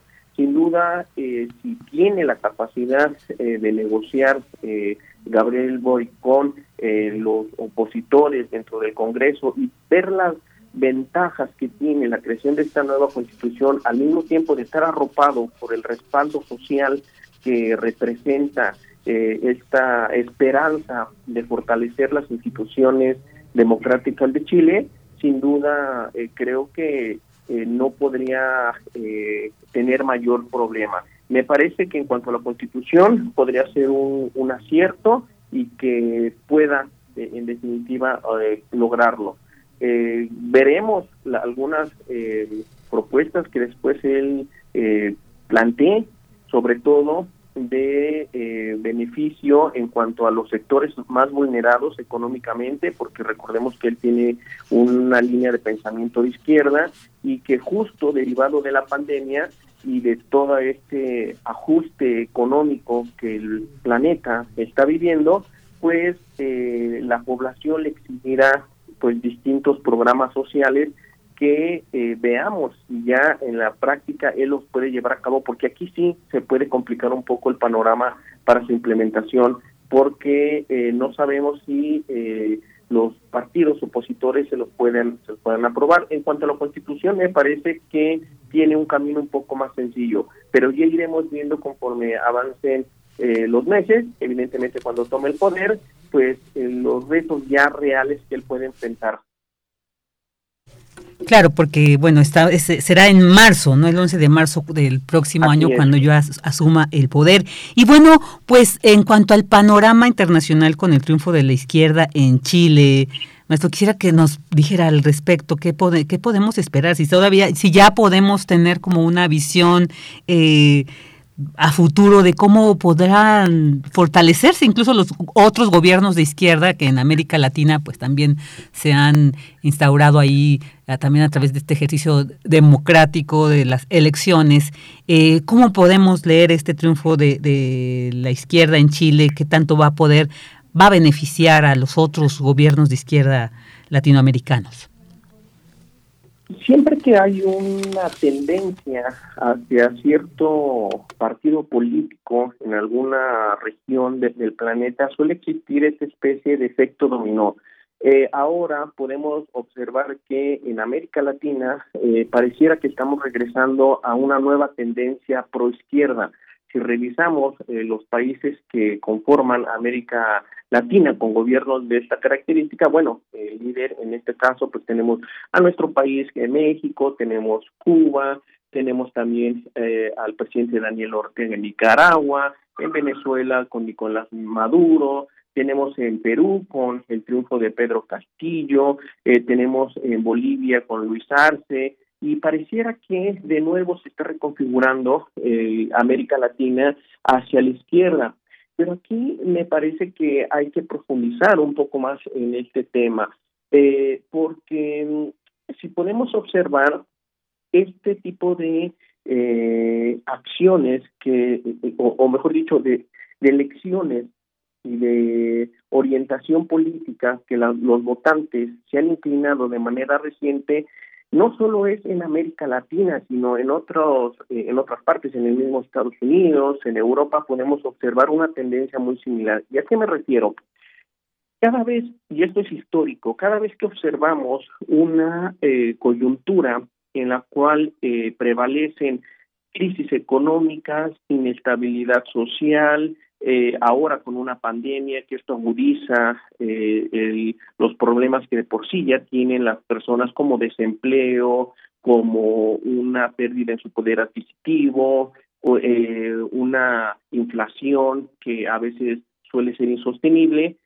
Generalmente la población o los votantes suelen responsabilidad, responsabilizar perdón, al gobierno que esté en turno eh, por no tener la capacidad de ofrecer respuestas ante los desafíos que enfrentan.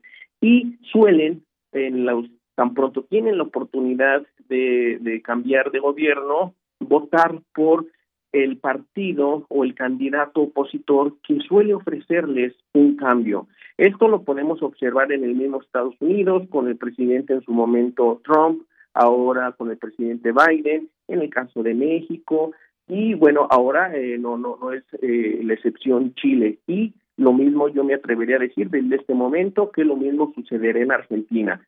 ¿Y cuál es el punto? Si en Chile estaba la derecha con eh, Sebastián Piñera, pues bueno, ahí le van a responsabilizar esta, esta coyuntura, esta situación, este malestar social y la apuesta es por el opositor. ¿Y quién es el opositor? En este caso, el próximo presidente o el presidente ahora electo, eh, Boric, ¿no? En el caso, por ejemplo, de Argentina, que ahora se enfrenta también a un problema inflacionario muy elevado y bueno, está también ya dividida y polarizada la población en Argentina por el presidente Alberto Fernández, eh, yo me atrevería a decir desde ahora, a pesar de que falta tiempo para que sean las elecciones, que eh, continuando esta tendencia, pues ahí ganaría en su momento la derecha. En el caso de Brasil, que es un gobierno de derecha, pues seguramente va a ganar la oposición y que probablemente sería la izquierda.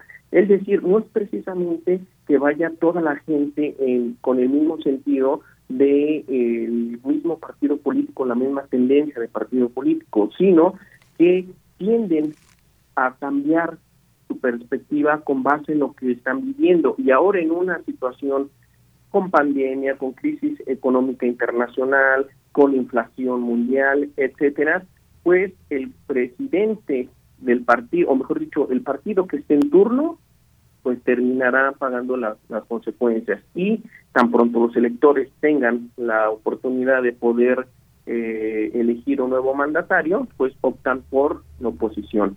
El resultado al final lo hemos podido observar en el caso de la transición que hubo en Argentina, que recordemos que era de derecha, ahora de izquierda, eh, Chile en su momento también va de izquierda, derecha, derecha, izquierda, eh, Brasil que era de izquierda, ahora de derecha, ¿cuál es el resultado?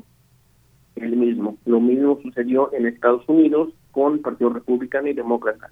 Es decir, que el verdadero responsable que a veces la sociedad no, no, no logra o comprender no es en sí o per se el mandatario en turno, sino el sistema económico global, las reglas actuales del sistema económico global que al final eh, contribuyen en demasía para mantener justo toda esta eh, dinámica que en términos generales no suele eh, beneficiar a la población, sino a sectores pues más favorecidos porque el sistema estado hasta ahora diseñado para eh, mantener esta dinámica y pues bueno, aunque llegue un gobierno que prometa eh, pues algún cambio, en la práctica y es, es muy muy complicado llevarlo a cabo.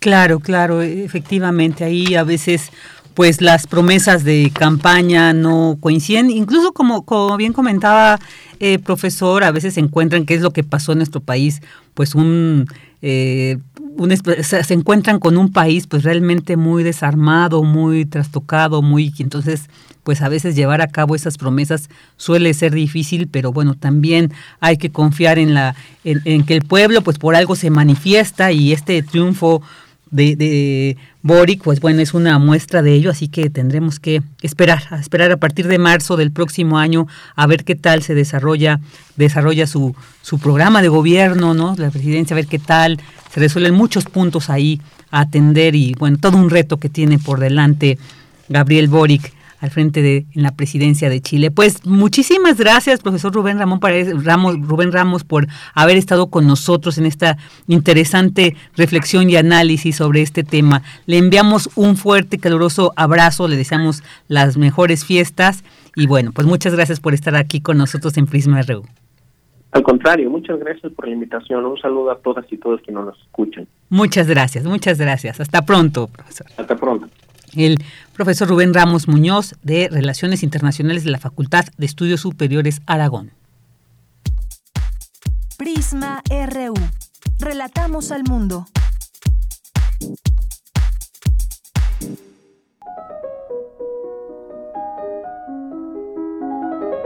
Cartografía RU con Otto Cázares. Dos de la tarde con 37 minutos y bueno, vamos a empezar en nombre de todo el equipo querido Otto Cázares, Queremos desearte un muy feliz cumpleaños, feliz cumpleaños a ti. Oye, qué maravilla poder, eh, además de saludarte, felicitarte en este día que, por supuesto, que celebramos un año más de un de una persona tan valiosa y tan maravillosa como eres tú, Otto Cázares. Muchas felicidades. Ay, Vicky, muchísimas gracias. Yo te abrazo con un abrazo entrañable, eh, muy grande y pues de verdad muy estoy muy contento también de que en mi cumpleaños pueda hacer lo que amo, que es compartir y reflexionar a través de las ondas hertzianas.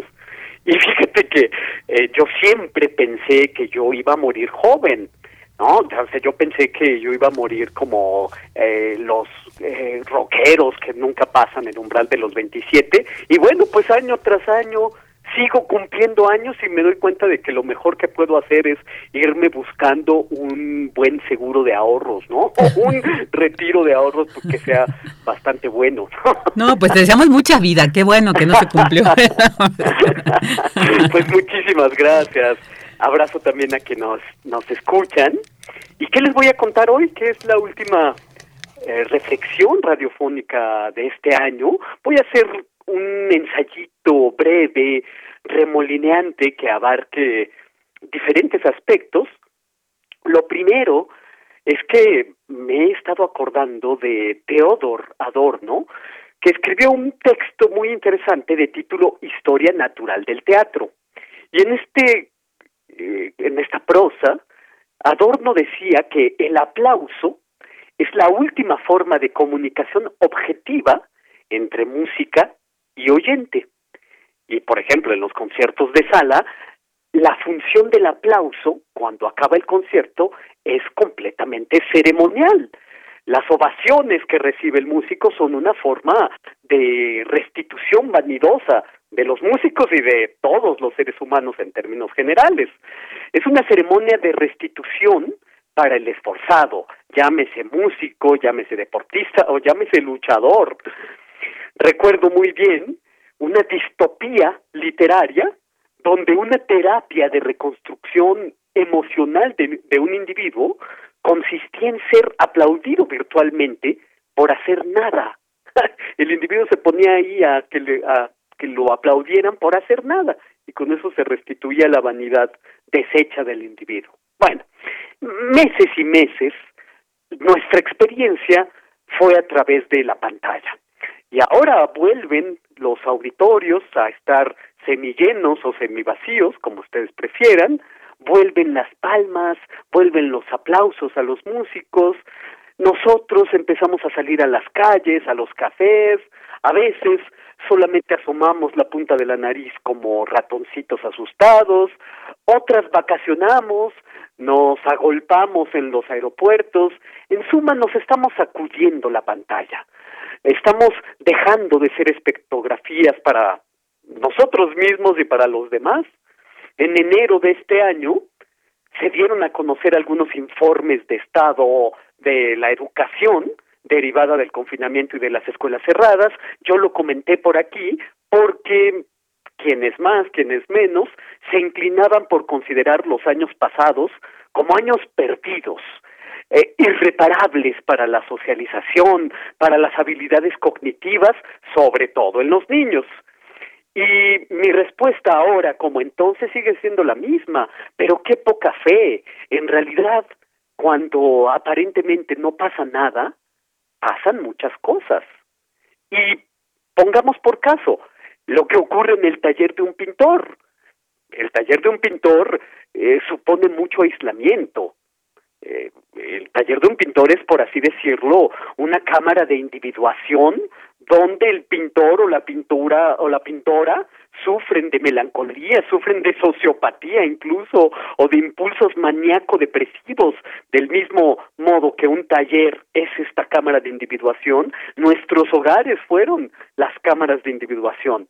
Eh, es el lugar, el taller, donde un artista lucha con los materiales. Si ustedes miran con curiosidad los estudios del escultor Alberto Giacometti o del pintor Francis Bacon, verán ustedes fascinantes posilgas de creación. y creo que nuestros hogares se convirtieron en estas posilgas de creación. A veces en la soledad del taller puede gestarse una obsesión por el reconocimiento. El alma se consume por la carencia de estímulos. Implica una actitud muy considerable afrontar los embates y las pugnas interiores de las que por desgracia uno tiene muy buena memoria. Pero para eso conviene siempre recordar aquel verso hermoso, fuerte, de Ezra Pounds del canto 81 que dice Pull down thy vanity, humilla tu vanidad, eres can golpeado bajo el granizo. Y con todo, con esta soledad a la que hemos estado sometidos en los años pasados, a esta soledad que yo tomo comparativamente desde el taller de los pintores, habría que decir que hay obras que soportan a un espectador, soportan a un intruso, a un tercero, porque todo el asunto de la soledad se dirime entre el pintor y su obra. En algunos grandes autores parece que sus obras son lugares donde el pintor se está poniendo de acuerdo consigo mismo y el espectador no es más que un intruso que mira la lucha o este baile del pintor consigo mismo. Pienso que algo así sucede con todos nosotros en la pandemia. Hemos luchado con nosotros mismos y a veces hay terceros que observaron nuestra pugna y cuál es el resultado de esta pugna interior de los pasados años. Nos volvimos más sabios, nos volvimos más conscientes. Yo no estoy seguro de ello. Yo creo que nos volvimos un poco sisifaz, ese perro semi hundido de la pintura de Goya, celebérrima. Es un perro que no sabemos si está saliendo de unas arenas movedizas o más bien se está hundiendo. Esa es quizás la eterna pregunta cuando uno mira esa pintura de Sisyphus semi hundido. Pero también recuerden que el arte es el espejo de nuestra situación. A veces el arte es espejo de una utopía, pero a veces el arte es un espejo opaco y la opacidad tiene un cierto grado de belleza. A veces hay mucha belleza en no ver las cosas de forma absolutamente nítida. Hay belleza en no ver las cosas en sus nítidos perfiles. Ese es precisamente el misterio, entre cerrar los ojos para ver el mundo de un modo brumoso. Y creo que así se nos ofrece el panorama del próximo año. Así, con esa opacidad que no está eh, carente de belleza.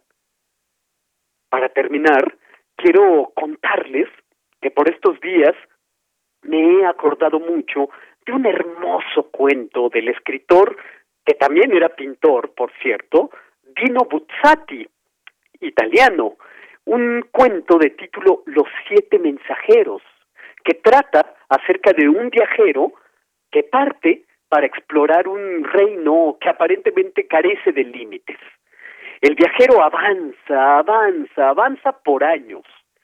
Este viajero, en esta expedición, se hace acompañar por siete mensajeros, siete mensajeros para comunicarse con sus seres queridos allá de donde partió.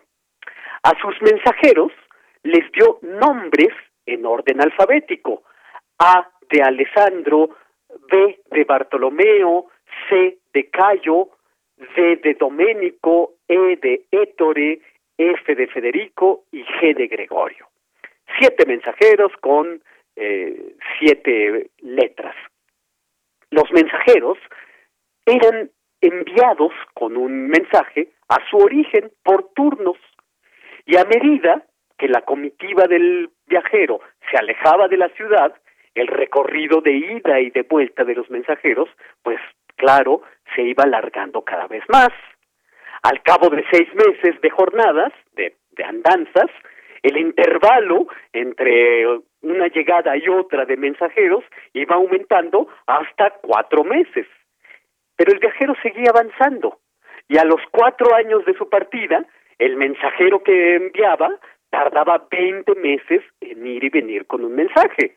Después de ocho años, el mensajero de Doménico llega después de siete años de andanzas, de ida y de vuelta. Entonces el viajero comienza a hacer cálculos. Según sus cálculos, A la mañana siguiente del arribo de D, de Doménico, a la comitiva, este tendría que partir con una carta, pero D ya no regresaría. Para entonces, si pudiera regresar D, según los cálculos del viajero, él tendría 72 años. Dice el viajero del cuento, comienzo a sentirme cansado y es probable que la respuesta de mi mensaje me llegue después de que la muerte me sorprenda. El viajero debe enviar entonces un mensajero con un mensaje solo de ida. El quinto mensajero, E de Étore, al que le faltaba aún un año, ocho meses para llegar, ya no podría volver a partir, pues porque ya no le daría tiempo de volver. Así nosotros, como en el cuento de Buzzati, somos viajeros que quizás solo podamos mandar mensajes de ida. Y cabe decir, como el viajero del cuento de Buzzati, a medida que avanzo hacia una improbable meta, el cielo irradia una luz insólita que nunca he visto. Una esperanza nueva me llevará mañana por la mañana, más adelante aún, hacia aquellas montañas inexploradas que las sombras de la noche están ocultando. Una vez más, levantaré el campamento mientras Doménico desaparecerá en el horizonte por la parte opuesta para llevar a la ciudad lejanísima mi inútil mensaje. Hasta aquí la cita del cuento de Dino Buzzati. Sigamos caminando con la mirada un tanto nublada, un tanto misteriosa acerca de lo que nos encontraremos, sabiendo que nuestros sentidos pueden adormecerse, pero con un gran afán de hacernos a lo despierto, de continuar felices caminando como el viajero de Buzzati hacia confines cada vez más amplios. Esto es lo que yo tengo que decir este lunes 18 de diciembre de 2021, no sin antes desearles que gocen de toda la probidad, de toda la lucidez del mundo y que tengan a la mano siete mensajes, siete mensajes que ustedes puedan mandar solamente de ida, porque quién sabe si nos dará tiempo de recibir la respuesta. O quizás imaginar una respuesta a nuestros mensajes sea una oportunidad hermosa de crear expectativas de los confines amplios que se nos ofrecen por delante, ¿no? Maravilloso, Definitivamente creo que esto que nos has compartido el día de hoy, pues nos, nos, nos produce cierta esperanza sobre lo que viene, porque a pesar de lo que hemos vivido, como bien lo dices, pues hay que mantener todos estos, estos mensajes. Y por supuesto pues también quiero que te mandamos aplausos, que seas con mantenerte, aplaudir todo esto que a lo largo de este año y los pasados pues nos has, cada, cada lunes con tus cartografías nos haces reflexionar, nos haces sentir, ¿no? Entonces te aplaudimos, querido Otto, te abrazamos muchísimo y por supuesto que ahí nos llevamos esta tarea de plantear nuestros mensajes. Así que, pues, pásala muy bien, querido Otto. Muchísimas gracias por Felices fiestas. Eh, y bueno, pues yo estoy encantado de, hacer todos los lunes estos comentarios que amo, que disfruto y que bueno, encuentro maravilloso poder mandar mensajes que sí tengan respuestas, porque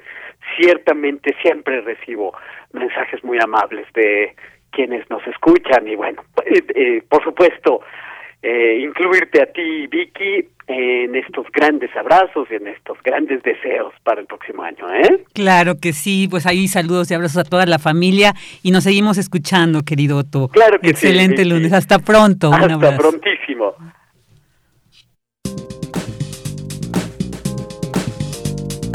Cultura RU.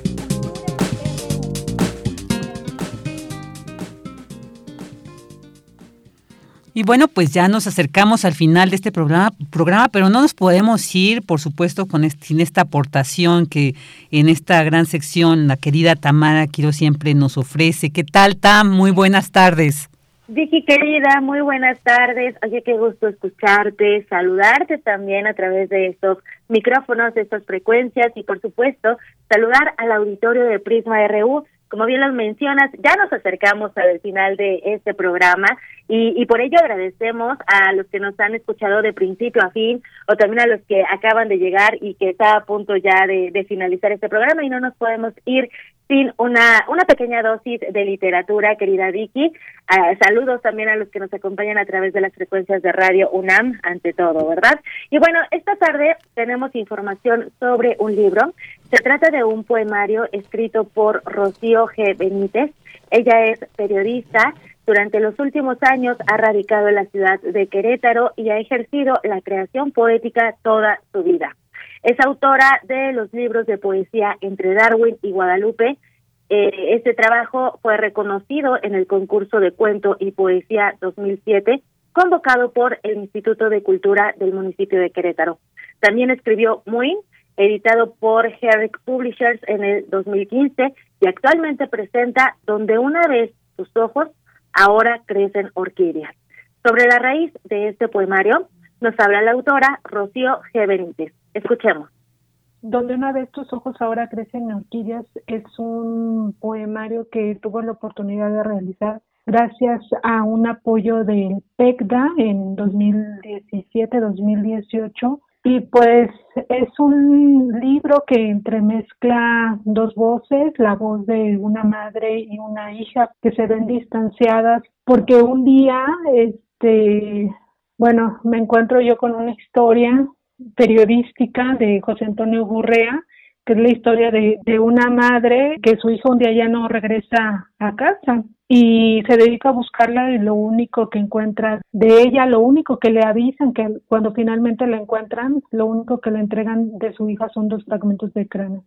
Entonces, ante esta imagen que, que es incomprensible, es que empiezo yo a trabajar este libro y pues inicia con muchísimas preguntas respecto a este tema de la violencia en la mujer. Entonces, pues el libro mantiene estas dos voces, la voz de, una madre y de una hija, y complementándolo con muchas situaciones que, que se ven dentro de, este conflicto de la violencia hacia la mujer aquí en México. Este libro, Vicky, se divide en cuatro partes. La primera se titula Aquí había una mujer, seguida por Cuerpo Llano, Este es su vientre y finaliza con Amo mi país. Sobre eh, el proceso creativo, preguntamos a Rocío, pues cuáles fueron las vías y las interrogantes, así como las reflexiones para darle esta estructura a su trabajo. Escuchemos lo que nos comparte. Sí, bueno, yo creo que la mayor reflexión es cómo asimilar uno, qué postura toma uno como, como persona, como ciudadano, como mujer ante este hecho que nosotros vemos en las noticias, vemos en los periódicos, vemos en nuestras redes. Yo creo que principalmente yo me enfoqué muchísimo a toda la información que se ve en, la, en redes sobre estos casos y a mí algo que me llamaba eh, muchísimo la atención era, bueno, está la información ahí, pero los comentarios que hay respecto hacia las desapariciones de las mujeres, ¿no? Entonces eh, veía yo pues comentarios de, de todo tipo, algunos muy violentos, muy lamentables. Entonces creo que esa fue mi primera reflexión ante todo, ¿no? O sea, ¿qué postura estamos tomando nosotros desde nuestro ámbito, desde el que, desde el que estemos ante estos hechos de violencia que pues que son evidentes, ¿no? Y pues las preguntas hay muchas, muchas de ellas están en el libro, y muchas de ellas que intento hacer también al, lector, ¿no? Que el lector se apropie de ellas y al final de cuentas yo creo que también van a tener sus propias dudas.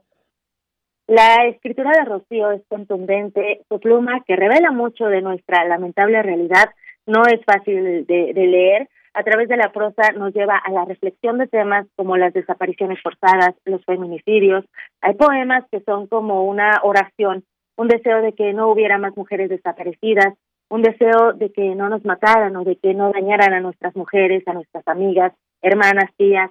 También nos deja ver que la sororidad eh, pues se, se, se ejerce entre pares cuando le dices a una amiga que se cuide, cuando vamos tejiendo incluso redes para cuidarnos.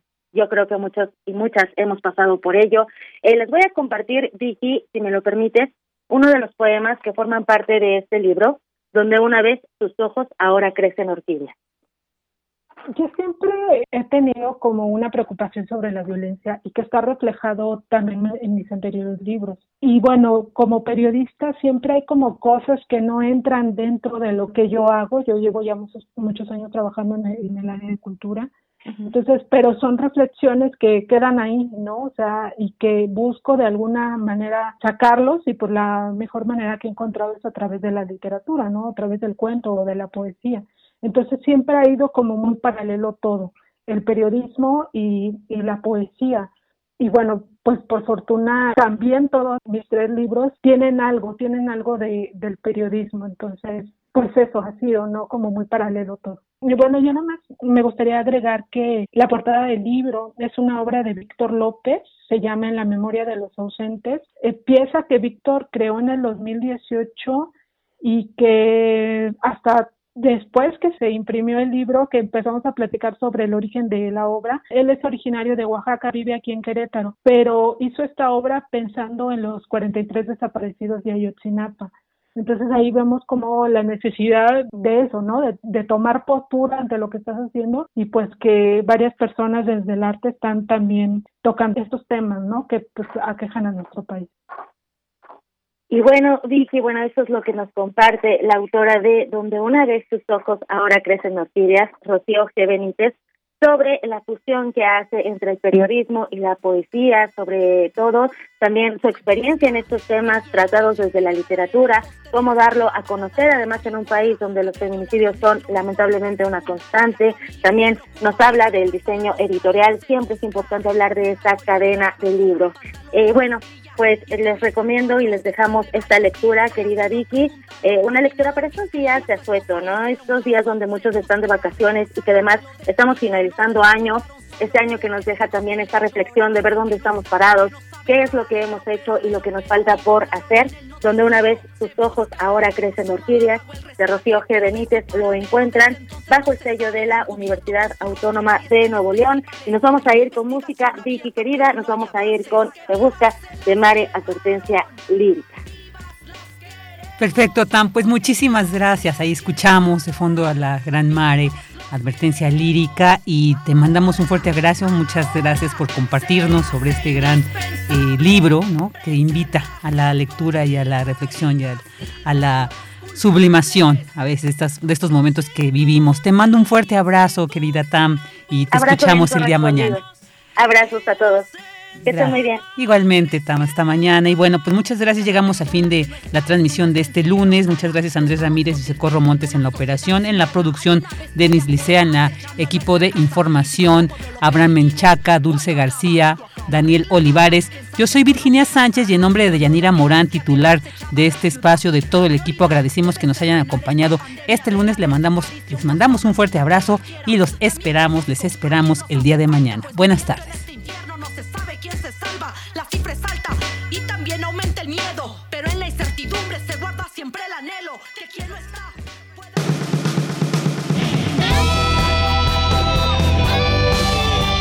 Prisma RU. Relatamos al mundo.